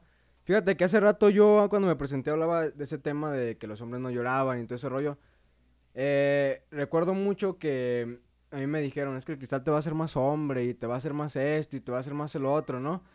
Yo siempre he sido una persona reprimida, eh, que siempre se alejaba de toda la familia, ¿no? Que nunca me gustó convivir con, con la gente que, que me quería, que me amaba, porque tenía muchos problemas con ellos, ¿no?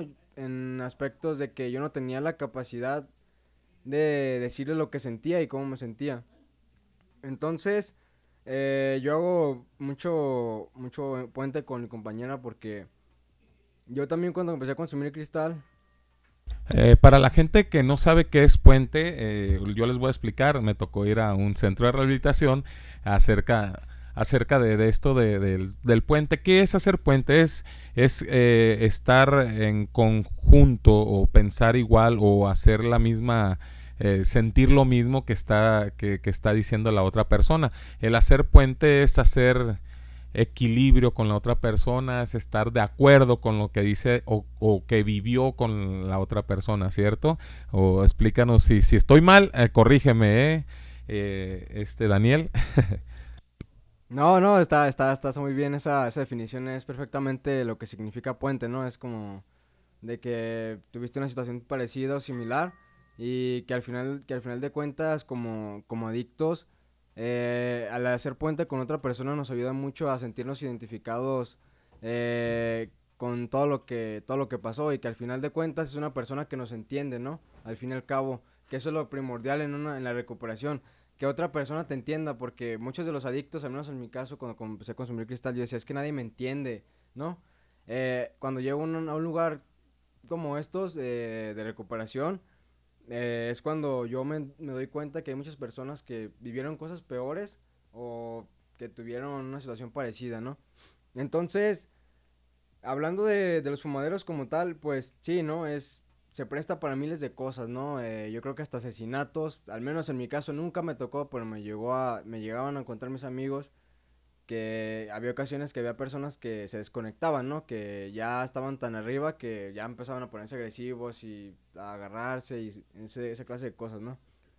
En efecto, al, a la duración de, de, del efecto, yo creo que depende de cada persona y como es el padrino del consumo, ¿no? Al menos en mi caso, la primera vez a mí me duró tres días. Tres días sin dormir y sin comer, ¿no? Eh, ¿Qué es lo que se siente más que nada? En mi caso yo sentía que, lo podía todo, ¿no? Me sentía fuerte, me sentía muy rápido, sentía que mi... como, como si me hubieran dado un suero especial o algo que, que me hacía me sentía inmortal, ¿no? Me sentía que yo si me paraba alguien, lo podía, incluso hasta que podía levantar esto, podía levantar el otro, ¿no? Lo empecé a utilizar para el trabajo, según yo, ¿no? No, es que para trabajar mejor, para esto, para el otro. Y también recuerdo mucho que lo utilizaba mucho cuando cuando hacía parkour, ¿no? Porque potencializaba mucho mis, mi, me sentía de, ay, yo puedo hacerlo mejor y puedo hacer esto. Entonces, eh, ese en sí es una euforia incontrolable lo que se siente cuando, cuando consumes cristal. Pero como tal, creo que los efectos secundarios son los delirios de persecución. Yo tenía muchos delirios de persecución, ¿no? Que sentía que me estaban siguiendo, que me querían matar, que esto, que el otro. Incluso no dormía porque sentía que no, no, es que, es que me, están, me estaban esperando afuera. Me están esperando afuera. No, no, no, es que, es que no puedo dormir, no puedo esto, no puedo el otro, ¿no? Pero como yo te decía hace un momento, yo siempre fui una persona muy, muy, muy reprimida, de las cuales yo nunca hablé mucho de esos temas, ¿no? Entonces, digo, lamentablemente, pues yo, yo tuve que aprender a la mala, ¿no? Eh, cuando yo empiezo a consumir cristal más y más y más y más, es cuando caigo, caí, tre- caí tres veces al hospital psiquiátrico, ¿no? Porque estaba quedando ya, ya me estaba, ya me estaba quedando en el avión, ¿no? Entonces, ya tenía pensamientos homicidas y en su mayoría eran, intentos suicidas por los cuales yo entraba, yo entraba ahí, ¿no? Eh, es una vida fea en, el- en muchos casos porque llega un punto donde las primeras veces que lo pruebas te sientes muy bien y te sientes muy te sientes que puedes hacerlo todo. Pero llega un punto donde ya tu cuerpo desarrolla tolerancia y necesitas más y más y más y más y más y más y más hasta que te quedas vacío. Yo te puedo decir que yo me sentía vacío, una persona que no no tenía ya no sentía nada, ya no caminaba por hacerlo como tal. Ya no ya no disfrutaba las cosas buenas que me daban que me daban mis padres, eh, mis hermanas, mis parejas, ya no, ya no, ya no, ya no daba para más. Yo fíjate que nunca le llegué a robar a mis padres como tal, pero sí me prostituía con hombres, la verdad. Entonces, sí fue una vida, al menos en esa parte de, esa etapa fue una vida muy, muy demasiado fea para mí, porque pierdes tu, tu dignidad más que nada, ¿no? Eh, y más que nada, no puedes hablarle de esto a cualquier persona porque si lo dices así, eres mal visto por otros hombres, ¿no? No, es que es un maricón, eres esto, eres el otro, ¿no? Creo que como hombres debemos de siempre externar nuestros sentimientos porque yo en mi caso me ahogué, me ahogué demasiado hasta intentar suicidarme por sobredosis mm, dos, tres veces, eh, quererme aventar de aquí, quererme aventar de allá, ¿no? Fíjate que, o- como lo mencionaba hace rato, ¿no? De, que era mi, es mi cumpleaños y pues me alegro de estar sobrio, ¿no? Porque eh, hace como dos semanas yo, pues yo, yo salí del, del psiquiátrico y después del psiquiátrico estaba internado en el hospital porque había intentado suicidarme y casi no la, no la libraba. Pues yo estoy aquí de milagro y es el primer cumpleaños que paso estando, estando sobrio, vivo, más que nada, porque créeme lo que yo no me vis- visualizaba estando aquí, aquí con ustedes, ¿no? El día de mi cumpleaños yo me, yo me visualizaba una persona muerta, ¿no? Entonces, eh, como tal, que eso, eso son los aspectos como que generales, ¿no? Del, de, de lo que, de lo que se puede llegar a hacer con el cristal, ¿no? Yo también era muy agresivo, era una persona que siempre llegaba con mis padres y me decían algo y luego luego me lanzaba, "Ah, a mí no me esté diciendo nada, a mí no me, o sea, yo le doy dinero, yo le- ni les daba dinero, pero yo decía que les daba dinero, ¿no? Entonces, te digo, pues, eh, Yo los mantengo y yo esto, yo aquello y era más bien como que el efecto de la, de la sustancia o que... nomás les daba, nomás les daba como 20 pesos, pero yo los mantenía, ¿no? Entonces, son muchas cosas eh, en el punto de que llegas y a un punto donde te pierdes, o sea, te pierdes a ti mismo, te empiezas a, te empiezas a dañar los dientes, te empiezas a enflacar demasiado. Yo recuerdo mucho, fíjate, tenía una novia que me decía, oye, ya estás bien flaco, ya. Y yo le decía, no, no, es que pues, hago ejercicio y el gimnasio y este rollo.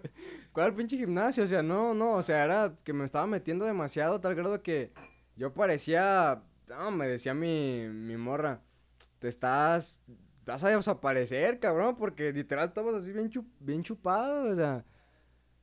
Pero no te das cuenta hasta que, hasta que ya estás muy abajo, ¿no? Y como tal, en mi caso, no me gustaría ver a, a, a otras personas en, en ese, en ese, en ese hoyo porque si es un, si es un, si es un vacío muy, muy, muy, muy, muy, muy malo que ya no, ya no puedes parar, ya no puedes parar. Y quieres más, y quieres más, y quieres más, y luego las combinas, te metes esto, te metes el otro, y ya no puedes parar. Entonces ahí cuando comienzas a, al menos en mi caso se comenzó a distorsionar mi mente, ¿no? Y comencé a tener, pues, visiones y tal cosa.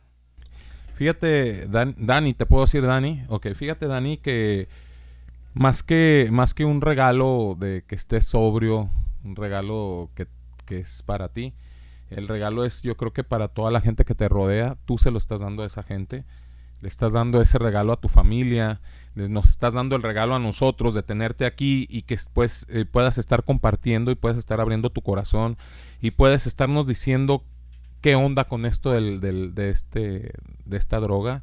El regalo es de ti para nosotros y muchas gracias por ese regalo, gracias por, por aceptar a venir en tu cumpleaños, gracias por valorar este, de, este regalo que te está dando la vida, que al final de cuentas el venir a, a expresar todo eso que tú estabas guardando es un regalo que te está ofreciendo la vida para que puedas compartirlo con la demás gente.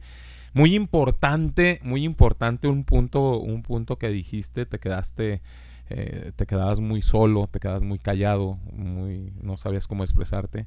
Muy importante ese punto para la gente que nos está escuchando y que tiene hijos, que no los repriman, que no los saquen con esa de que los hombres no lloran, los hombres no esto, los hombres no aquello. Claro que los hombres lloran, claro que los hombres tenemos sentimientos y claro que los hombres tenemos que expresar nuestros sentimientos.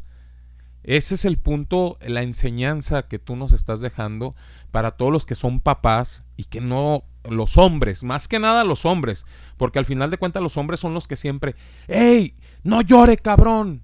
¿Qué no es, no es hombre? y los empiezan a reprimir o nos empiezan a reprimir desde pequeños. Me, me uno entre esos, entre esos pequeños reprimidos, me humo, me uno, porque a mí también me pasó eso. Gracias a esto de la radio me he enseñado a expresar un poquito más. Gracias a ti que estás compartiendo todo esto y que de ahora en adelante te puedo llegar a asegurar que más de alguna persona va a dejar de reprimir a sus hijos varones.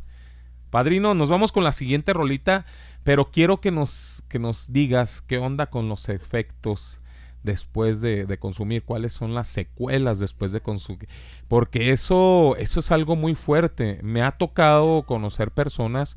Mi gente, no se desesperen, ahorita vamos con los saluditos, porque ya también el padrino me está regañando, oye, que no he mandado saludos, y que no sé qué, ya me están regañando acá. Mi gente, no se desesperen, porque todavía falta parte del programa, pero quisiera que nos dijeras qué onda con las secuelas después de estar, después de consumir este tipo de droga, pero nos vamos con algo del señor Yoki Barrios, esto que se llama Amigos. Escuchen esta rolita muy buena para todos los que crecieron en los barrios, porque siempre hay diferentes amigos en cada barrio. Esto es Voces Urbana Radio, no te despegues. Esto es dedicado a toda la gente que creció con nosotros, a toda la gente del parche, a toda la gente de las calles, a todos los que han estado con nosotros en momentos difíciles y felices, a todos aquellos que están y ahora ya no están, como fue yo Hay una gran serie de amigos en mi vida. Amigos que se alejan, amigos que se olvidan. Amigos que ya no están, pero siempre se llevan. Amigos en las malas, amigos en las buenas. Amigos del colegio que siempre te enseñan. Amigos que acolitan, otros que te pegan. Amigos que se van y jamás regresan. Amigos en las malas, amigos en las buenas. En la vieja calle de mi barrio en donde he dado el primer paso y cada paso quedo y con mi mente los momentos que pasé repaso. Las alegrías y tristezas de los que están y ya no están. Viejos recuerdos de amigos cuando miro los callejones invadidos por hijos de padres que tampoco están. En donde están lo saben muchos aquellos momentos gratos en donde las botellas sonaban y los amigos festejaban fueron silenciadas por la violencia. Entre mis ojos la soledad es una evidencia. Me pregunto por qué al tiempo se le acabó la paciencia. Mi calendario sigue derrochando páginas con ellas amigos se han y no solamente en situaciones trágicas. Tuvimos experiencias mágicas porque la infancia hace que las amistades se conviertan en obras clásicas que jamás se olvidan y siempre se recuerdan. Hay demasiadas situaciones que se avecinan. Amigos que te aprecian, amigos que te cuidan. Amigos que ya hacen parte de tu vida. Amigos del barrio, amigos de la esquina. Todos quieren que un amigo culmine tus penas. No siempre los amigos solucionan tus problemas. Hay amigos de farra, amigos de peleas. Amigos en las malas, amigos en las buenas. Amigos que ayudaron a aclarar ideas. Amigos en las malas, amigos en las buenas. He visto mucha gente la cual el tiempo le pasa, pero para ellos una luz, una esperanza siempre está ahí. Un nuevo suspiro con el cual salir, dejar la soledad atrás, sentirse vivo, sentirse acompañado todo el resto del camino, sentir todo el apoyo que te brinda un amigo, un sentimiento claro, no un sentimiento ambiguo. Se ve la fortaleza cuando se crea la unión. Tu amigo está contigo, mira en cualquier condición. Y digo cuáles son esos amigos falsos que muchas veces hacen que se cumplan tus fracasos y ver en un camino como desvías tus pasos. La amistad es verdadera cuando en ella no hay engaño. Que te saquen de la vía la cual debías seguir. Tu amigo el que te ayuda a cosas malas corregir y seguir así, combatiendo en esta vida. Si un día estás extraviado, tu amigo es quien te guía hacia aquel lugar donde todo será bueno. Esto es lo que haría un amigo verdadero. Darte una mano, darte un consejo hoy y brindarte ayuda sin ninguna condición. Darte una mano, darte un consejo y brindarte ayuda en cualquier momento. Hay personas que hacen papeles importantes en mi vida. Amigos que ayudaron a curar heridas. Amigos que te crían desde la lactancia. Amigos que entre más les eres más te aman. Amigos en el cielo, amigos en el infierno. Amigos de profesión, amigos de talento. Amigos de vicio, amigos de momento. Amigos de gueto que conmigo crecieron. Amigos de gueto que conmigo vivieron. Amigos de gueto que por mí sufrieron.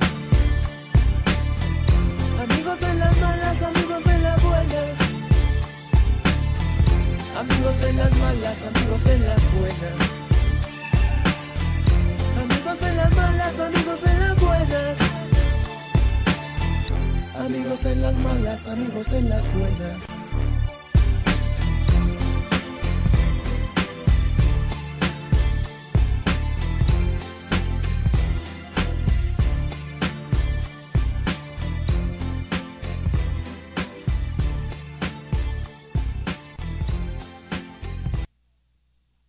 Ok, mi gente, regresamos después de esta rolita del señor Yoki Barrios, esto que se llamó Amigo.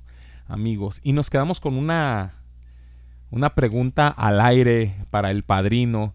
Y si los muchachos nos pueden aclarar también esto acerca de las secuelas de esta, de esta droga, ¿qué es, qué es lo que les queda? Vamos a aclarar el punto porque nos están preguntando eh, al aire si ustedes se siguen, siguen consumiendo droga, siguen consumiendo la droga o si ya no la consumen. Este, vamos a aclarar ese punto eh, y que el padrino nos, nos diga qué onda con esto de las secuelas después de, de consumir todo esto, los problemas psicológicos que trae esta droga, porque creo que hay muchos problemas psicológicos, eh, muchas secuelas. A ver qué onda. A ver, muchachos, ¿siguen consumiendo la droga? El que sea, el que quiera, los dos me van a contestar. Pues yo llevo eh, cuatro meses sobria, este, si- eh, sin ninguna dosis, sin nada, ¿verdad?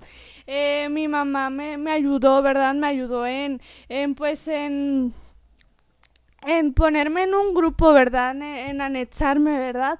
Este, porque en verdad eh, muchas veces quise yo pedirle la ayuda a, mis papás, ¿verdad? Pero ese, eh, por miedo en pensando que, que me iban a juzgar, pensando en que me iban a decir que no, hija, no te vamos a ayudar. O sea, mejor prefería quedármelo callado, ¿verdad? Pero mi mamá de- decidió en ayudarme, ¿no? Decidió ayudarme y ahora pues estoy sobra, en serio feliz, ¿verdad? Porque ahora me, me puedo dar cuenta, me puedo dar cuenta de esa persona que fui y esa persona que soy ahora. A ver, el, el galán de aquí de Voz Urbana Radio. A ver, Dani. Fíjate que ya yo ni cuento el tiempo, fíjate, la verdad. Porque es lo chido de al menos una persona que tuvo muchos intentos suicidas, de que comienzo a vivir plenamente mi vida, ¿no? Que ya no le empiezo a tomar importancia al tiempo, pero Disfrutas cada momento, cada día y... Así todo, es. Todo lo que quedó atrás, eso se queda atrás. Ah, llevo alrededor de unas dos semanas sobrio aproximadamente eh, y viviendo plenamente, ¿no? Eh, y como tal me, me agrada demasiado compartir esa parte de que por primera vez en mi, en mi vida empiezo a sentirme vivo de nuevo, dando pasos pequeños, pero para mí significan demasiado, ¿no? Entonces sí, como tal, al- aclaro a todas las personas que preguntan que sí, eh, estamos sobrios, mi compañera y yo, y estamos muy felices de estar aquí compartiendo, compartiendo nuestras experiencias con ustedes. Qué chido, muchachos. Yo lo que les quiero decir, eh, y me voy a comprometer a nivel mundial, porque esto se escucha en Latinoamérica y todo eso. Cuando ocupen una ayuda y si yo les puedo ayudar en lo que sea, no duden en llamarme. eh, saben dónde me encuentro, saben dónde, cómo comunicarse conmigo y yo les voy a ayudar en lo que yo pueda ayudarles siempre. Así es de que tienen aquí un amigo y que les va a, va a extender la mano para ayudarlos porque ahora los veo como, como mi jomito el platanito. ¿Ok, muchachos? A ver, ahora sí, padrino, ¿qué onda con esto de las... ¿Qué onda con esto de las secuelas, de los problemas psicológicos que puede traer eh, los, las personas que consumieron este tipo de drogas? Sí, claro, que yo creo que lo, lo interesante de- del programa es que podemos ver estas dos caras, ¿no? Y que eso lo hace muy, muy especial, o, o por lo menos así lo percibo yo, ¿no? Tenemos toda esta parte empírica, toda la parte de la experiencia, lo que, lo desgarrante del dolor, lo que realmente es humano, y tenemos esta otra parte del- de lo que se ha investigado, lo que se ha, eh, se ha conocido, y pues bueno, bien sabemos que al el inicio de, del consumo de la droga debido a factores psicológicos, pues bueno, son muy adversos.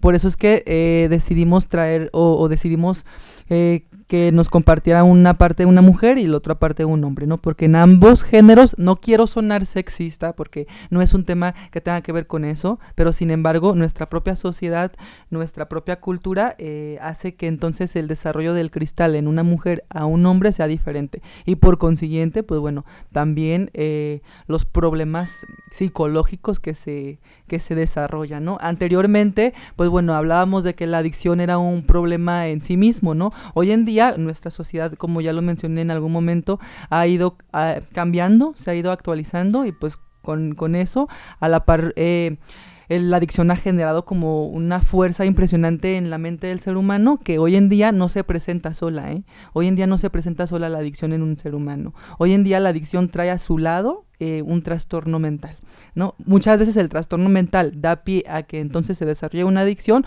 o otras veces es al revés, ¿no? Yo me vuelvo adicto y entonces yo genero un tipo de adicción, que sería como la secuela. En el primer programa hablamos de lo que quedaba en el momento, ¿no? Pero ¿qué pasa con la gente que se rehabilita un tiempo y que entonces, pues bueno, deja de consumir? Eh, pues bueno, de entrada, el síndrome de abstinencia es lo primero a lo que nos vamos a enfrentar, ¿no? Tú dejas de consumir y lo primero que tú tienes que lidiar o, con lo que tienes que hacerte cargo es con el síndrome de abstinencia, que son fuertes sensaciones en el cuerpo, ¿no? Lo que normalmente cotidianamente se le llama lo que el cuerpo te pide, ¿no? Porque luego la gente es muy coloquial en ese sentido y es que el cuerpo te lo pide, ¿no? Que, que ahí es, es solamente engañarte a, ti mismo y decir, es que el cuerpo me lo está pidiendo. En- y a veces no solamente dice, me lo está pidiendo, me lo está exigiendo. Y eso es una forma, sin ser, con todo respeto para todos los que nos están escuchando, es una forma estúpida de decir, quiero, quiero sentir esa sensación que me da la- la droga, ¿cierto?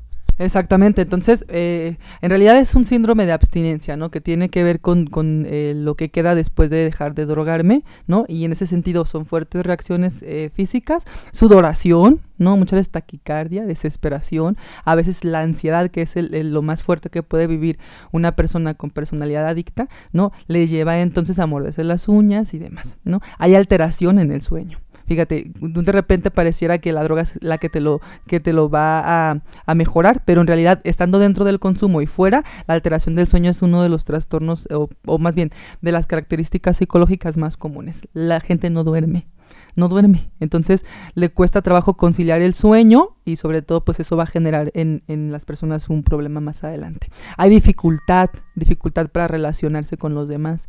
Hay problemas de autoestima, problemas de identidad, hay conflictos en sus, en sus relaciones interpersonales y como en algún momento eh, lo mencionamos, como este es un es, una, es un como problema multifactorial, ¿no? También su rehabilitación lo debe de ser. Pero en lo psicológico, en lo que me compete a mí hablar ahora, pues bueno, eh, vamos a encontrar ese tipo de problemas. Luego, eh, si el consumo fue muy severo, entonces vamos a encontrar, como ya lo mencioné, algún trastorno y sobre todo episodios de psicosis, paranoia constante, ¿no? Gente que entonces alucina ya. Hay alucinación eh, auditiva, visual y pues bueno, hay que trabajar eso junto con la terapia psicológica y muchas veces hay que apoyarnos de la psiquiatría. Muchas veces, no todas las veces, pero sí en algunas ocasiones.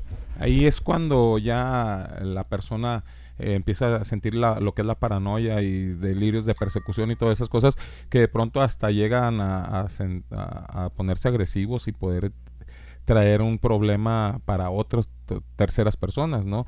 Me ha tocado escuchar en las noticias que hijos han golpeado o han matado a los papás por este tipo de, de paranoia que, que sienten, ¿cierto?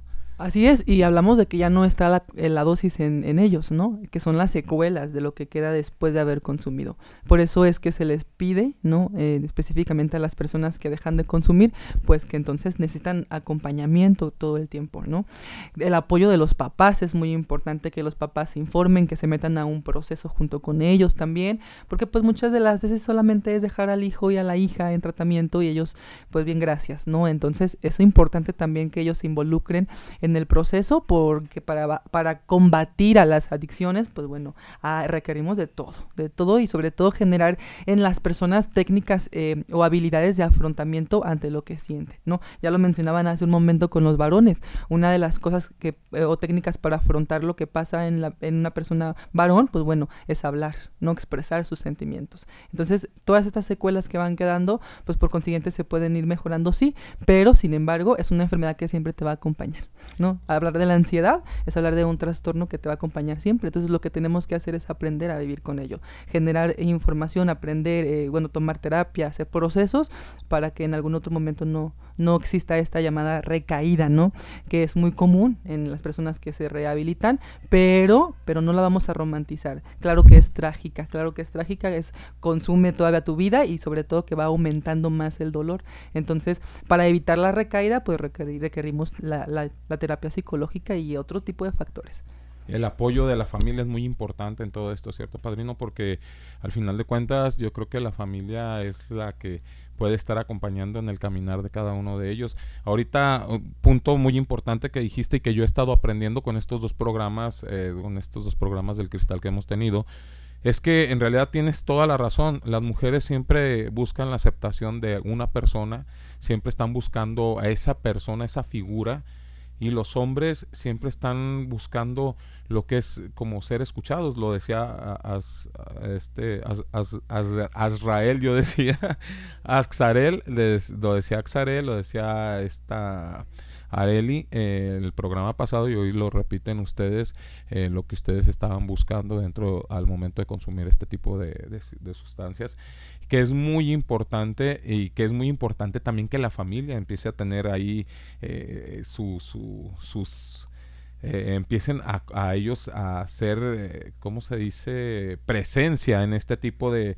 de terapias, ya que la familia siento yo que es lo más importante para ellos para poder salir adelante. Tienes razón con esto de las recaídas. Las recaídas es solamente un mal paso que te puedes caer, pero también te puedes levantar. Desgraciadamente, a veces psicológicamente, cuando uno cae en esas recaídas, cree que ya no, que ya no tienes otra oportunidad. Y eso es algo muy erróneo. Para la gente que está escuchando, eh, es, es muy importante que si recaíste, busques ayuda de las personas que, que te pueden ayudar, en este caso al licenciado, al padrino Lalo, que ahorita en un rato más va a dejar su- sus teléfonos y donde se pueden comunicar con él. Y también eh, no te separes de tu familia, porque la familia tiene que también hacer presencia. Ahorita en el siguiente bloque vamos a hablar cómo podemos ayudar nosotros como familia, como amigos, como, como sociedad a, las personas que están viviendo este tipo de situaciones. Eh, nos vamos a la siguiente rolita. Muchachos, les están llegando miles de mensajes. Se los voy a leer yo ustedes eh, acá en privado. Pero, eh, y también para la gente que nos está escuchando, les voy a mandar por ahí los saluditos. Hay muchos que no sé los nombres que nos están mandando. Solamente saludos para el padrino, saludos para para, para los chicos que están ahí. Este, yo se los voy a leer. Pero nos vamos con la siguiente rolita porque estamos casi, casi a punto de que se nos termine el programa. Y la verdad que está el programa muy bueno. Esta rolita que sigue es de una persona que yo conocí dentro de un grupo de ayuda, de autoayuda, eh, allá que se llama La DEA. Un saludo para, para Laura de Coyula, que fue la que me invitó a, a dar un testimonio ahí en DEA que no es nada que ver con la policía, se llama Dios en acción. y por ahí había una persona con este talento, todos estamos hablando ahorita de los talentos que tienen cada uno de ustedes, y esta persona tenía el talento de cantar rap, el señor Skull Lemus, que nos, nos mandó esta rolita para que la escuchen todos, se llama La Droga. Esto es Voces Urbana Radio. No te despegues, mi gente. Seguimos conectados.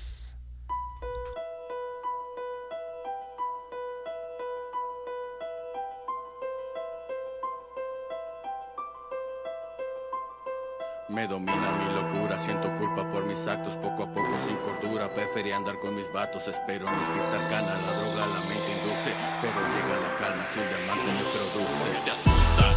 ¿Acaso no me conoces? Soy el responsable que en la noche escuches voces. ¿Por qué te asustas? Si me consumes a diario, siempre rolando con tus homies en el vecindario. Somos adictos, manejados, drogadictos en la calle se vigilan delincuentes y es convicto antecedentes. Los cuales no estoy orgulloso, levanto mi bandera ¿Acaso me temes? Te llama la droga, la que consumes diario y en la noche te transforma, la que te orilla la violencia y actos delictivos. Hoy locos de tu barrio ya descansan conmigo. Soy la misma que hizo que tu esquina fuera punto rojo, la causante que en tu barrio se quedaran varios locos. Hoy van pidiendo un peso, ya no hay pa' la malilla. Voy por los que faltan, los que quedan en tu esquina. No hay entrada, no hay salida, desde hoy yo te controlo. Haré que tu familia siempre te deje solo, no vas a poder parar. De mí no vas a escapar, encontrarás comidos muertos y a tu madre harás llorar. Nunca miente y espero que no se tarde. Que si todo te regresa tu vida, será un desmadre. Lastima sentimientos de la gente que te quiere. Las acciones no te espantan, las palabras las que hieren. ¿Por qué te asustas? ¿Acaso no me conoces? Soy el responsable que en la noche escuches voces. ¿Por qué te asustas? Si me consumes a diario, siempre rolado con tus homies en el vecindario. Somos adictos, manejados, drogadictos en la calle se vigilan delincuentes y es conflicto antecedentes. Levanto mi bandera de este lado, barrio pozo. Si ya no valoras nada, mandas todo a la chingada. De problemas vas corriendo, ya ninguno das la cara. Tus malas decisiones hoy en día te atormentan. Has perdido tu respeto por mujeres que te tiendan. Y has fallado hasta tus padres por andar siempre prendido. Los cuerpos siguen tus pasos, te etiquetan de bandido. Andas todo cuido, disfrutando de lo ajeno. Y nunca fue para comida, siempre fue por más veneno. Y así te sientes pleno, echándote a perder. Perdiste amigos, tus hijos y tu mujer. Debes de reconocer, estás mal y no lo aceptas. No preguntes qué pasó cuando te encuentres tras la reja. Sin quejas, es lo menos que mereces. La vida siempre es culera y cobrará con intereses. Lo único que estás buscando es que te peguen con la corta de tu vida lo que quieras. Que al final nadie importa. ¿Por qué te asustas? ¿Acaso no me conoces? Soy el responsable que en la noche escuches voces. ¿Por qué te asustas? Si me consumes a diario, siempre rolando con tus homies en el vecindario. Somos adictos, Manejados, drogadictos en la calle se vigilan delincuentes y es antecedentes. Los cuales no estoy orgulloso, levanto mi bandera de este lado, barrio pozo.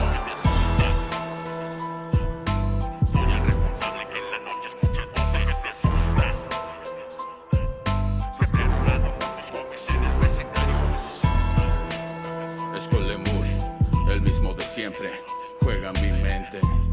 La cumbre estudios.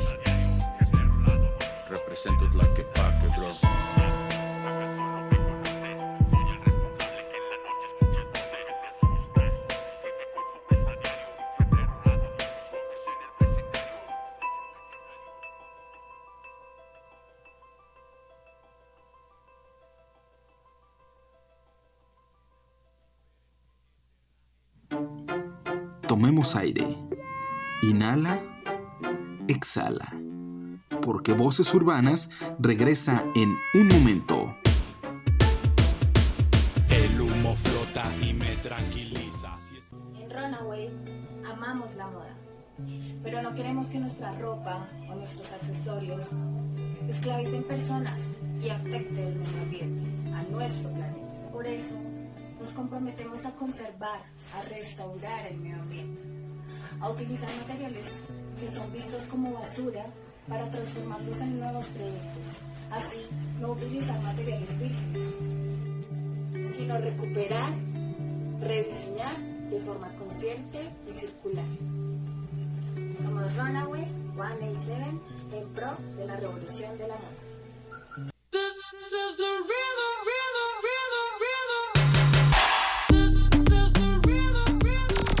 Rosticería Que Pollo, sucursal Lomas, te invita a disfrutar esta super promoción. Compra un pollo rostizado estilo ranchero y llévate gratis una orden de papas o un arroz gratis. Sí, papas o arroz gratis con tu pollo. Válido en mostrador y servicio a domicilio. Llámanos 3318 69 53 25. Anótale 3318 69 53 25.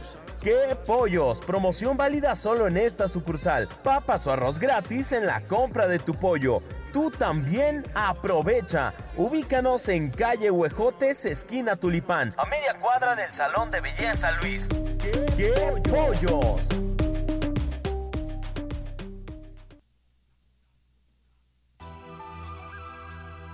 Estamos de regreso al lugar donde la voz más importante es la tuya. Voces urbanas.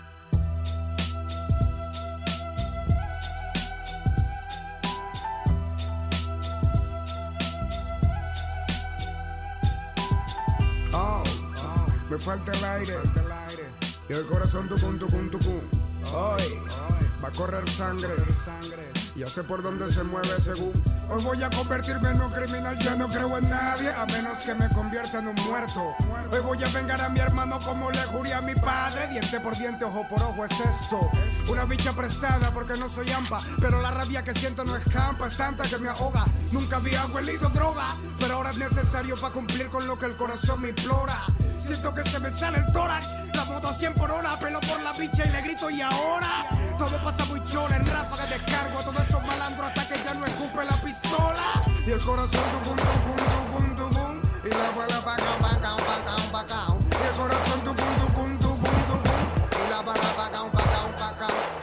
Lloro de la rechera mientras en la acera cargo. Escucho una señora que grita que mataron a Carlos. Solo ahí fue cuando sonreí aliviado Porque Carlos fue el bastardo que mató a mi hermano.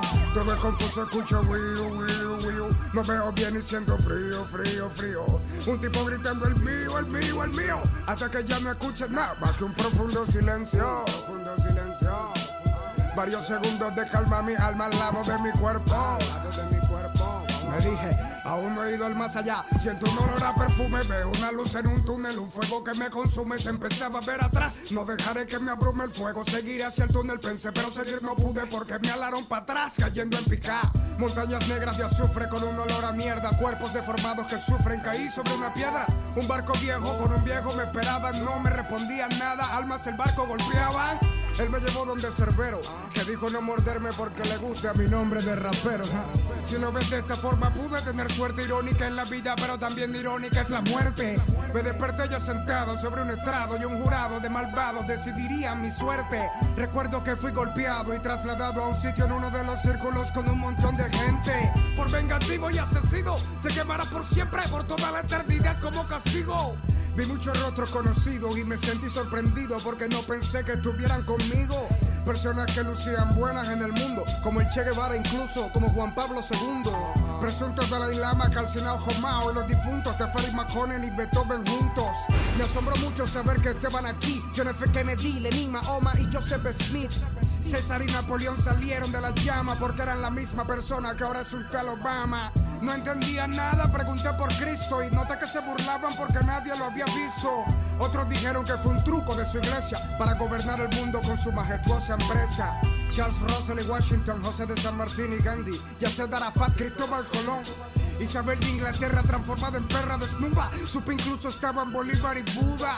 Son demasiadas dudas, pensamientos vagos, gente buena en el infierno o es que en algo fueron malos. Por algo están aquí, aunque no lo acepten. Debo hallar ahora una manera de huir de la muerte. Recordé que en la tierra donde había nacido existía una leyenda del diablo con un tal Florentino. Obviamente un cuento, pero inteligente para irme de este infierno. Infierno literalmente. Vociferé durante meses que podía con el jefe recitando versos entre fuego y heces. Hasta que un día apareció un viejo con traje que me dijo pierde y me llevo a tu padre de homenaje. Qué situación tan complicada en la que me encontraba, pero yo nunca he sido de los que se cagan. Además, había compuesto demasiados versos que más la improvisación harían temblar al universo. Empieza antes que nada te maldigo o hacer que sufras el peor de todos los castigos. ¿Cómo te atreves a retarme castellano y en este ritmo tan pobre como el suelo donde te has criado? Con más razón tú deberías avergonzarte, perder un combate con una homo sapien. Además te explico, se llama Venezuela donde nació este tipo y tú no puedes maldecirme porque ya yo estoy maldito. Eres muy peculiar y mi deber es explicar que no puedes ganar porque yo lo sé todo. Domino los idiomas, los modos, la historia, incluso sé los más recónditos miedos de tu memoria. Debo aclarar que hay un factor clave que olvidas, los miedos se van en el momento en que pierdes la vida. Se dice que el amor masacra tus insultos, pero yo te mataré con más odio para ser justo. A mí tú no me engañas, mediocre adversario, ¿cómo hablar de odio si tu brazo grita lo contrario? Tú le has mentido a todos tus seguidores con múltiples contradicciones en muchas de tus canciones. No entienden nada los humanos. Yo sueño con amor porque sé que en el fondo nosotros amamos.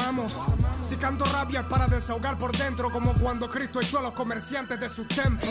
De nuevo hablando tú de cosas que no sabes. Eres un imitador como tu voz, la cual no es tan grave. Lo único grave es que te crean. Pero aunque la mentira tiene patas, tarde o temprano cojea. Me has conmovido ahora que te conozco más, Satanás. No comprendes el arte, tampoco la paz. Mi voz es más, es más, esta es mi voz que Dios me dio de don para tener usar la cual daga en tu corazón. ¿Cómo puedes hablar de Dios si eres ateo? En tus ojos lo veo mientras mi candela te consume. Te recuerdo que Dios no existe y lo que viste en aquel túnel no fue más que simples ángeles comunes. Dudar y no creer es algo muy distinto. Y si dudo de Dios es porque no lo he visto. Aún así insisto en recalcarte lo que contigo aprendí, que reyes sabrán mucho, pero siempre tienes que ir a ti. Y el corazón tucum, tucum, tucum, y el corazón tucum, tucum, tucum, tucum, y el corazón tucum, tucum, tucum, tucum, y el corazón tucum, tucum, tucum,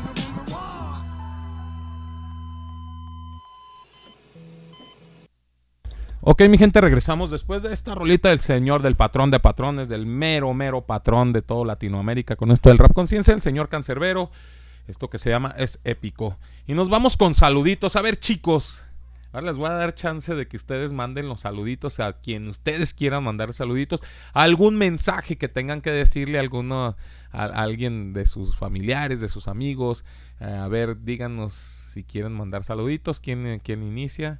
Primero las mujeres, los hombres. Ah, a ver, pónganse de acuerdo, vamos a ver un voladito.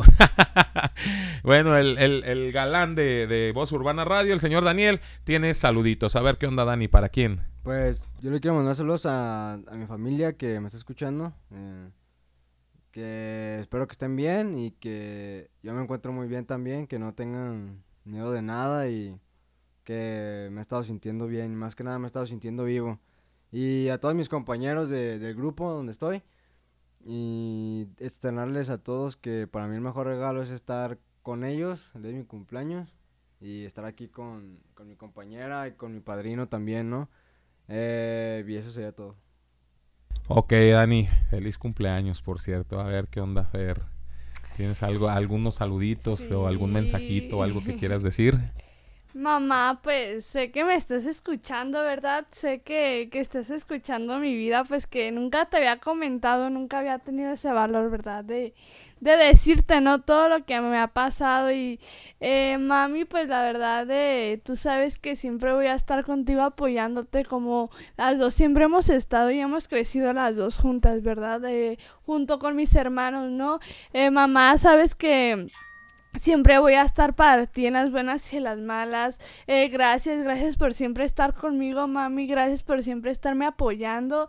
En serio, te, te agradezco mucho por, por toda esta ayuda que me estás dando, ¿no? Eh, mamá, te amo mucho. Ok, y bueno, ahora voy a leer yo los saluditos antes de que el padrino o padrino, vamos con tus saluditos. Vamos con tus saluditos, padrino, antes de que me regañes. ¿eh? no, pues bueno, eh, saludar también a todos los que nos escuchan, pero bueno, principalmente a, los que conforman el grupo Profunda Libertad en todas sus sedes. Eh, yo saben que les amamos y agradecemos eh, el gran equipo que formamos, a la madrina y amiga Eli, ¿no? A Juan, a Juan Carlos eh, Rodríguez del gru- grupo La Palmita, creo, eh, a los del grupo Oxford, a César, eh, a todos los que, bueno, en el- a través del camino nos unimos, ¿no? Nos encontramos diferentes grupos, pero al final el mismo propósito, amar y servir, ¿verdad? Saludos a todos ellos. Saludote para todos ellos. Y también por aquí dice, eh, quiero mandar saludos a Eduardo Martínez de parte de Luis Padilla. Un saludote para el señor Luis Padilla. Eh, también eh, dice por aquí... Ah, es un, es un, es el, mensajito para, para Fer. Bueno, voy a, a resumirlo con que, sabes, mami, estoy muy orgullosa de ti, mi amor. Dice, me imagino que es tu mami. Eh, dice, te amo, te amo mucho, más de lo que tú te imaginas. Y prometo que todo estará bien, hija. Y nunca quiero que nadie más lastime tu cuerpecito ni tu salud. Sabes que cuentas con tus hermanos y conmigo. Un saludote para la mamá de Fer. Un saludote con mucho cariño para ella. Eh, también por aquí dice, hola, quiero mandar saludos a Eduardo Martínez de Jenny Leos y de Profunda Libertad. Gracias. Saludos a Eduardo y a los chicos de la Casa de Profunda Libertad. Muchas gracias por esos saluditos. También dice, saludos a mi amigo del alma desde Profunda Libertad, San Juan Bosco, de la única e irrepetible. Eli Moriel. Dice, me puedes mandar saludar a Dani también, que me da gusto que siga en su proceso y que tenga un feliz cumpleaños para Dani. Eh, también aquí dice, eh, saludos a mi hijo Daniel. Hijo, muchísimas felicidades hoy en tu cumpleaños. Hijo, te amo. Échale muchas ganas. Te mandamos un fuerte abrazo. Ánimo, mi niño guapo. Sí se puede, sí se puede. Te amo muchísimo. Te amamos, mi niño. Muchas gracias al padrino Lalo. Es un ángel. Me imagino que es tu mami, eh, de Dani. Eh, nos vamos, eh, dice la jefesota, dice por aquí, desde Colombia, desde muy buen muy buen programa en, en Bucaramanga, dicen. También dice saludos para el padrino Lalito desde Matatlán de Profunda Libertad. Saludos de parte de Andrés para el compa Dani, Fer y Lalito. Buena charla, muy muy rica charla la verdad. Eh, dice por aquí. Saludos a mi hermoso mejor amigo Lalo, saludos desde Tonalá, atentamente de Fanny Jiménez. Feliz cumpleaños a Dani, que aunque no lo conozco mucho, es mi compañero de grupo y me encanta saber cómo se está transformando. Gracias por compartir su dolor y su historia. Dios lo bendiga igual a Fernanda, que impacta su historia y conmueve mucho. Eh, también dicen por aquí un saludote desde Medellín, que buen programa, mucho valor para los muchachos. Eh, dice buenas noches para mandar saludos a toda profunda libertad, en especial al padrino Lalo y al padrino Osiris de parte de su mejor ahijado, de parte de su esposo Juanito, para Lalo en especial. Saludote también con mucho cariño. Dice saludos padrinazos, padrinazazo, mi amix siempre dando buenas enseñanzas. No sé quién sea, no me dice nombre, pero bueno, creo que ya sabes. Eh, dice por aquí que me manden saludos el padrino Lalo, su gran amigo Juan Carlos Rodríguez. Saludos, saludos. Dice también saludos a todos los que hacen posible este programa. Muchas gracias, gracias por estarnos escuchando. Eh, me imagino que es de César, aquí dice creo que es César. Eh, mi gente, estamos casi a punto de terminar este programa. También quiero mandar saludos a Susi. eh, por aquí nos, nos dejó ella que quiere, quiere mandar saludos para su hijo Adrián. Digo, Abraham, perdón. Aquí, ah, aquí hay más saluditos. Feliz cumpleaños a Dani de su papá, que siempre estaré para él. Al padrino Lalito, saludos también. Eh, saludote para el papá. Sal Hola, buenas noches. Le mando saludos al padrino. Yo estuve con él. Ah, bueno, saludos al grupo de Loma Bonita. Un saludote. Dice: Yo quiero saludar a mis papás, a Abraham, que los amo, de parte de Susi. También un saludote para Abigail. Un saludote para ella. Quiero mandar saludos a Pa- Maleja, que nos escucha desde eh, Medellín, Colombia. Para Andrea desde Bucaramanga, Colombia para el señor John y Angie también de Bogotá, Colombia, para los patrocinadores, para mi gente de Santa Suerte, que los vas a encontrar en Avenida Revolución número 405. También para mi gente de Reales Street, que los vas a encontrar en la calzada Independencia Sur número 174B. También para mi gente de Bendición, que los encuentras en Hacienda La Herradura número 1451. Y también para mi gente de Qué Pollos, por allá con mi amigo el Ismael que los vas a encontrar en la sucursal Constitución, en la sucursal Río Blanco. También los puedes seguir desde Facebook como Qué Pollos. Eh, ellos te dejan los teléfonos por si quieres contactarlos a ellos, el 33 18 69 53 25, 33 10 85 99 33 o 33 11 91 47 08. También para mi gente, mis patrocinadores en Colombia, para la gente de DC School, entra al Instagram de DC School y checa todo lo que te están ofreciendo enamorados de la moda chicana, entra al, Instagram de DC School. También para mi gente de Runaway 187, preocupados por el medio ambiente, ellos te ofrecen los mejores accesorios cuidando el medio ambiente. Entra al Instagram de Runaway 187 y checa todo lo que te ofrecen. Y también para Angelou Arte y Tattoo, si te gusta esto del tatuaje, Angelou ya está en México, desde Bogotá, Colombia, para México, ya se encuentra aquí. Checa tus citas, métete al Facebook de Angelou Arte y Tattoo y checa todo lo que ella te ofrece. Calidad, calidad, calidad y calidad. Solamente con Angelou, la Miss Cartoon colombiana. Y nos vamos con el padrino que nos conteste esta pregunta porque es muy importante para todos los que estamos escuchando este programa. Como sociedad, como amigos, como familia, como personas, ¿cómo podemos ayudar a la gente que se encuentra en esta situación, padrino? A ver, dinos cómo es que, qué es lo que tenemos que hacer nosotros como personas para poder ayudarlos a ellos. Bueno, vamos perdiéndole el miedo, ¿no? A, a la ayuda. Muchos de nosotros conocemos a alguna, a- bueno, al menos a una sola persona que está en esta situación y a veces por la, la desinformación, la, el miedo, la ignorancia, pues no nos acercamos. Pero claro que todos podemos de alguna manera poder como colaborar para que la recuperación, la rehabilitación, pues sea posible de estas personas, ¿no? Si tienes a, a un hijo, empezando por la familia, una hija, algún familiar, pues bueno, atiende las, las señales que nos dan, ¿no? Las, los síntomas que ellos tienen, el aislamiento, de repente ya no van a querer involucrarse a reuniones, ya no van a querer estar participando en casa, ¿no? La violencia que de repente va a ser muy, muy fácil de darse cuenta, ¿no? Eh, y de, de, de diversas formas que eh, el cuerpo te va como diciendo lo que, que una persona pues está consumiendo, ¿no? Constantemente la boca seca eh,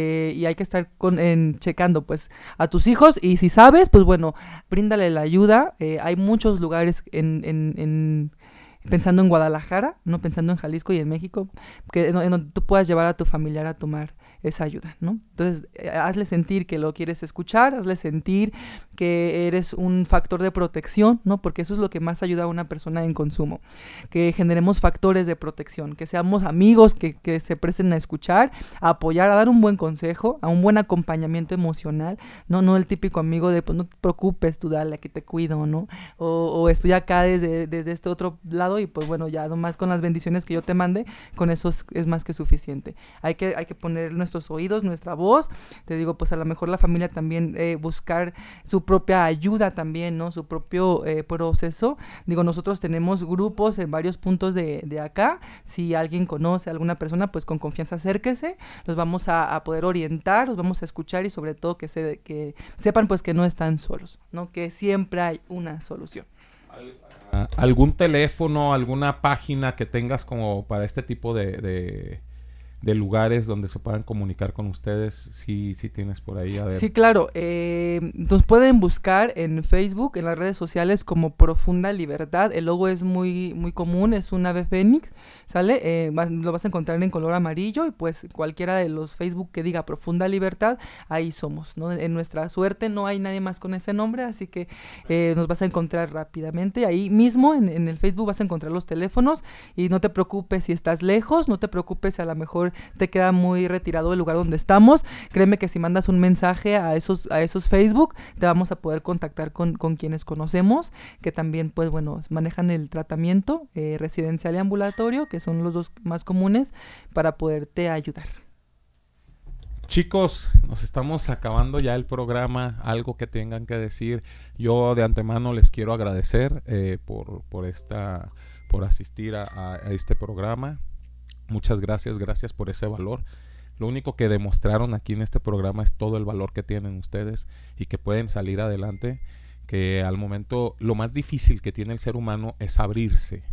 Lo más difícil que tiene el ser humano es compartir lo más difícil que se le pone al ser humano es expresar sentimientos. Ustedes lo acaban de hacer. Entonces, si ustedes pudieron hacer eso, créanmelo, de corazón se los digo, que pueden hacer muchas cosas más. Solamente créansela, solamente créanse todo ese valor que tienen ustedes. Se atrevieron a, a entrar a, ahora sí como dicen, a la boca del lobo. Se están atreviendo a salir de esa boca del lobo y eso habla de mucho valor de parte de ustedes.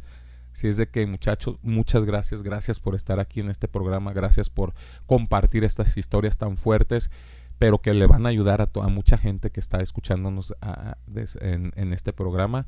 Algo que quieran agregar, algo que quieran decir, algo eh, que quieran agregar acerca de esto. Algún consejo para... Bueno, quiero, quiero decirle, este, me, impactó la edad. Me gustaría que me dijeran la edad que tienen ustedes. Son, son unos niños lo- los, que tengo aquí en cabina. Eh, me gustaría que les dijeran su edad y, y algún consejo para las los jóvenes, para los papás, si tienen que decirle a los papás algo, a la familia, a los amigos, algún consejo para ellos. A ver, Fer. La famosísima Fer, que ya de aquí en adelante, Fer, se me hace que se, se pinta para ser artista de, de la farándula. A ver, ¿qué onda, Fer? Pues primero que nada, de nuevamente, gracias, ¿verdad? Gracias por invitarnos aquí, o sea, gracias por abrirnos la- la- las puertas, ¿no? Para poder expresar nuestras vidas, para poder compartirles, ver- ¿verdad? Eh, un honor, con, con mucho gusto lo, lo hago, ¿verdad? Eh, en poder expresar, ¿no? Todo lo que me ha pasado, eh, como lo decía, ¿no? Aquí tiene a, uno- a unos niños, ¿no? O sea, es verdad, ¿verdad? O sea, eh, mi edad es de 12 años, ¿verdad? Eh, eh, a veces sí, sí me dejo, sí me pongo en shock, ¿verdad? De que, que digo, eh, en serio tengo 12 años y he vivido todo esto, todo, todo esto en 12 años. Eh, pero sí, o sea, lo hago con, con mucho gusto para que, o sea, por los que apenas están agarrando esos pasos, por los que ya están muy adelantados, o sea, como les decía, ¿no? O sea, eh, un drogadicto siempre lo, lo hace para eh, olvidarnos de, de ese dolor, para olvidarnos de todos esos resentimientos, ¿no? O sea, eh, hay que aprender, ¿no? Hay que aprender a hablar, expresar todo lo que sientes, ¿no? Si sientes algo con mamá, si sientes algo con papá, con hermanos, eh, hijos, ¿no? O sea, hay que saber expresar antes de, llegar a hacer alguna otra cosa, ¿no? Pues como, como es costumbre, o sea, eh, la, droga eh, ha aborrazado con muchos niños, adultos, etcétera, ¿no? O sea, de todo tipo de clase, ¿no? Eh, en verdad, por favor, o sea, solamente si ya no pueden, por favor, pidan la ayuda, ¿verdad? O sea, eh, no, no, no se dejen rendir por, por esa maldita droga, ¿verdad? Al contrario, o sea, eh, levántense de, de eso, de ese hoyo que están y digan, sí puedo, o sea, sí puedo salir adelante, no digan, no la voy a poder dejar, no, al contrario, sí puedo dejarla, ¿verdad? A ver qué onda, Dani, qué tienes que decirle a la gente. Este, consejos, saludos, no, ya saluditos, ya dijiste, consejitos que como que tengas que decirle a, a las personas que nos están escuchando. Pues antes que nada, eh, dar las gracias a, darte las gracias por habernos invitado. Eh, estoy muy contento de estar aquí, la verdad. Me gustó mucho que, existe un espacio como tal para hablar estos temas que, que no, no es muy posible hacerlo libremente en otros lugares, ¿no? Porque existe el prejuicio, existe eh, que no te van a ver bien, ¿no? Eh, yo, a mí, a mí me gustaría externar, pues, que nunca es tarde para, para volver a intentar las cosas, para volver a salir adelante. Simplemente es que acept- aceptemos que estamos mal, que tenemos una...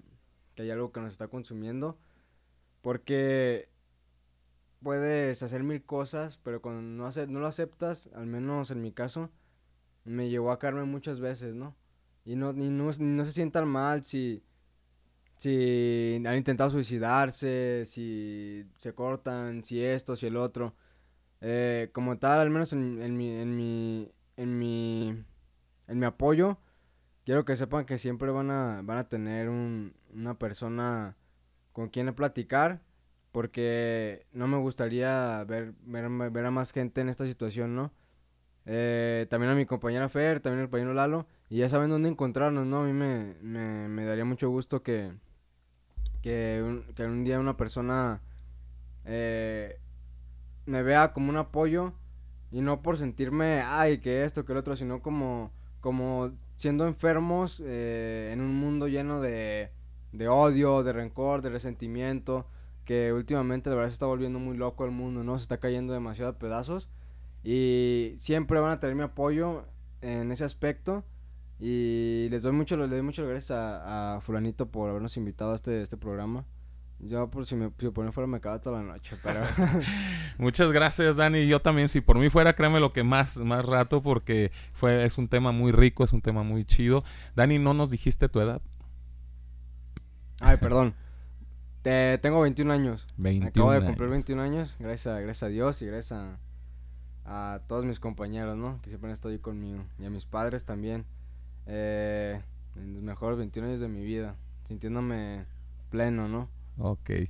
Y mi estimadísimo padrino, ¿con qué te, con qué te despides? Un consejito para la gente, para la familia, para todos los que están ahí escuchando este programa. Sí, claro, quiero despedirme eh, con una de las frases, no sé, desconozco el autor, lo encontré por ahí en una página muy interesante y me encantó lo que dijo, lo compartí hace poco en las redes, pero creo que eso es muy, muy bueno en base a lo que queremos hablar hoy, ¿no? Habla sobre la definición del consumo y lejos de la, de la definición cotidiana que conocemos, nos dan una definición humanista y dice así, se las quiero compartir. Mm, En una respuesta humanista, eh, la droga sería una sustancia que al entrar en el alma le quita su lugar y se posiciona ahí, convirtiéndose en un enemigo interno, eliminando cualquier sentimiento positivo, destruyendo a su paso lo que tiene, aniquilando a todo aquel que oponga, gen- genera razones inexistentes o dotes extraordinarios ilusitorios, incoherencias y todo lo opuesto a la capacidad y facultad humana, un veneno sigiloso que carcome los sueños y tiraniza los deseos, un espejismo cruel del éxtasis o placer inexistente, simplemente un ego que al, que al termina no es nada, solo surge de la, de la entraña del inconsciente, un huracán rugiente que pasa por la vida de los demás y destruye todo a su paso, pero en lo interno una voz grita desesperada, ayúdame, no me dejes, no soy yo. Muy bonito, muy bonito. Y más lo último, yo creo que todos de pronto llegamos a sentir ese, ese, ese grito donde estamos pidiendo ayuda. Esperemos que haya gente que nos pueda escuchar. Y gracias a, mi gente de profunda libertad que, que está dispuesta a escuchar todos esos tipos de gritos, todos esos gritos de ayuda. Y también eh, les vuelvo a, recalcar a cada uno de ustedes, a la gente que nos está escuchando, Voces Urbanas es su casa, eh, bienvenidos siempre. Si algún día quieren eh, volver a, compartirnos más temas, ya saben que son bienvenidos. Yo me- les agradezco todo lo que hicieron aquí por nosotros y por la gente que nos está escuchando. Les agradezco este gran, gran programa porque dicen que las segundas partes nunca son buenas, créanmelo, que no sé si fue mejor o fue igual, pero en realidad fue una muy buena, muy buena parte. Entonces, Eh, aquí rompemos con esa frase de que las segundas partes nunca son buenas. Esta parte, esta segunda parte también fue muy buena. Y yo creo que va a haber una tercera parte, padrino. Así es de que. Nosotros eh, puestos para, para estar acá. Nos encanta y pues bueno, mientras haya un oído al cual podemos llegar, nuestra voz será escuchada. Ok, así es de que mi gente, si quieren una tercera parte de Víctimas del Cristal, ya saben, tienen que comunicarse con nosotros y nosotros le hacemos llegar esa petición al padrino. Mi gente, yo me despido de este programa, no quería despedirme porque está muy buena la plática aquí con los muchachos, agradeciéndoles a cada uno de ustedes por estar escuchando, muchas gracias por estar apoyando este tipo de programas, muchas gracias por estar apoyando a estos jóvenes que están empezando a salir de esta adicción, muchas gracias eh, por estar demostrando ese amor, gracias a la familia. Y yo me quiero despedir, eh, bueno, aparte de la canción que sigue, que es del señor Ali Akadmid de, de Colombia, eh, quiero despedirme cantándole las mañanitas a, al galán de aquí de Voz Urbana Radio, pues un feliz cumpleaños, deseándote un feliz cumpleaños y estas son las mañanitas que cantaba el rey David a los muchachos guapitos. Se las cantamos aquí. Despierta, Daniel, despierta. Mira que ya amaneció. Ya los pajarillos cantan, la luna ya se metió. Feliz cumpleaños, un fuerte aplauso para Ani, que está de cumpleaños. Y esperemos que vivas muchos años más, que te permitas vivir y que te permitas no solamente años, día a día, velo haciendo día a día, sigue viviendo día a día. Muchas gracias, no, me siento más que... Me siento muy bien que una persona eh, descono- des- claramente desconocida eh, conec- conec- conectemos también con, con, con ese dolor y esa profundidad que, que se vive día con día. La verdad te lo agradezco de todo corazón a mis compañeros y creo que, bueno, creo, puedo asegurarte que es, el, que es uno de mis mejores cumpleaños a pesar de que no todo es recibir regalos, no todo es recibir esto, no todo es recibir el otro. Eh, creo que para mí el mejor regalo, tú lo, has, tú lo has mencionado, es venir a compartirles lo que viví y cómo me siento el día de hoy. Estoy muy agradecido con todas las personas que han estado a mi alrededor y con mi familia más que nada. Muchas gracias. Y el regalo fue de, de ti para nosotros. Muchas gracias. Yo me despido de ustedes. Yo soy Alejandro Guizar, alias el fulanito. Esto fue Voces Urbana Radio. Me despido con la siguiente rolita, algo del señor Ali Akadmid. Esto que se llama Sangra. Muchas gracias por estar conectados. Esto fue Voces Urbana Radio. Hasta la próxima. Chao. Chao. Chao.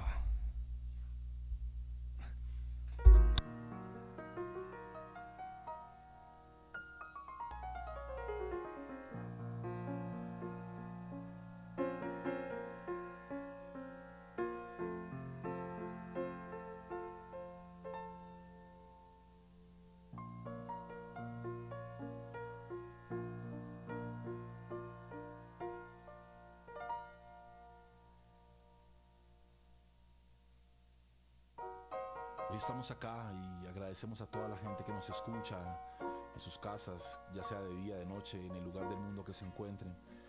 Lo que nos motiva hoy acá y lo que nos junta es luchar y levantar nuestras voces, buscando justicia y buscando libertad y una real paz. Escucha cómo dice esta canción.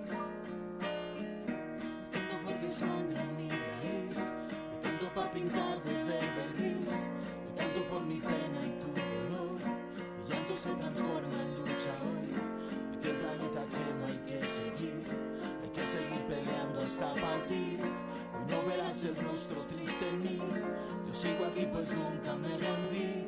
Hoy yo no canto, yo recito y me levanto de entre tantos con la frente en alto porque necesito sembrar una semilla a largo plazo con mis raps. No pienso ceder mi silla como lo hizo Rosa Parks. No vengo a hacerme el Tupac, vengo a dar calma romper esa cadena de problemas que envenenaron tu alma, que se han vuelto una falta de amor y orgullo porque no lo has valorado y has comprado otro legado que no es tuyo. Ja, como Eloy Alfaro pienso cada día que observar todo de lado me hace aliado de la tiranía, que no hay soldados hoy en día que puedan salvar al pueblo si la voz del pueblo es pura hipocresía. Escribo a mediodía y me la baja.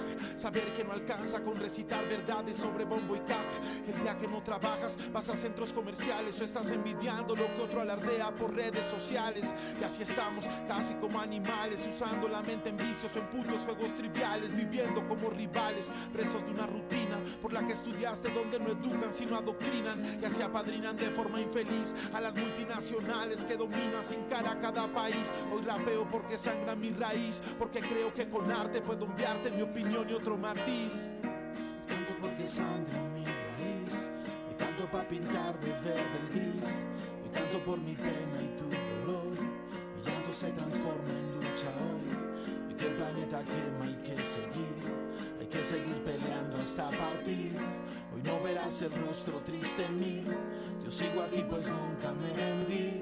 Hoy el pueblo se redime de quien cobra los impuestos e injustamente reprime. Recibe un firme reindación no vive y el campesino digno es tratado como el asesino de un crimen. Ante la indignación, la información nos vulnera. La televisión vende una visión de ficción traicionera. La distracción prolifera en esta era y el entretenimiento te roba el tiempo de muchas maneras. Hoy mi raíz sigue bañada en sangre, como hace décadas y décadas que viene sucediendo. Porque si alguno se queja que tiene hambre, casi nadie lo apoya y lo terminan reprimiendo. No pido que tomen armas y que salgan a matar, bien que valoren sus almas y empiecen a reflexionar que no todo es como lo pinta la televisión. Dale una mano a tu hermano, podrías estar en su situación. Canto porque sangra mi raíz. Me canto pa' pintar de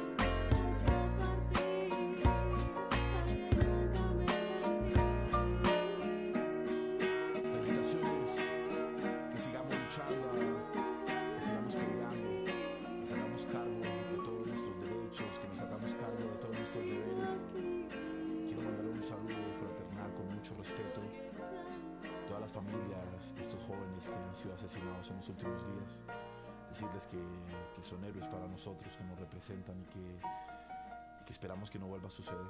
Que esperamos que, que el gobierno se ponga al frente y que los responsables paguen como debe ser. Pero sobre todo los invitamos a que le pongan buena energía y que construyamos un nuevo país.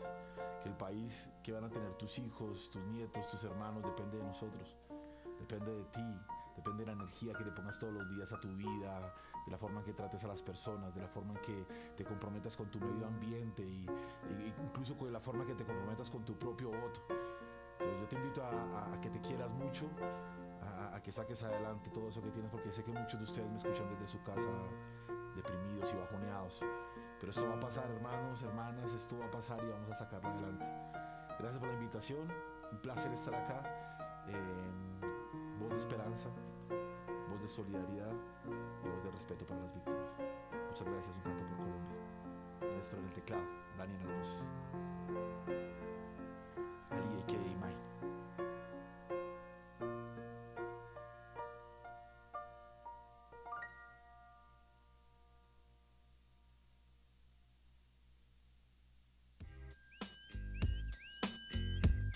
El tiempo y el espacio conjugado para llegar a este momento se ha terminado. No dejes de escucharnos en la próxima emisión, donde la voz más importante surge de las calles. Voces urbanas.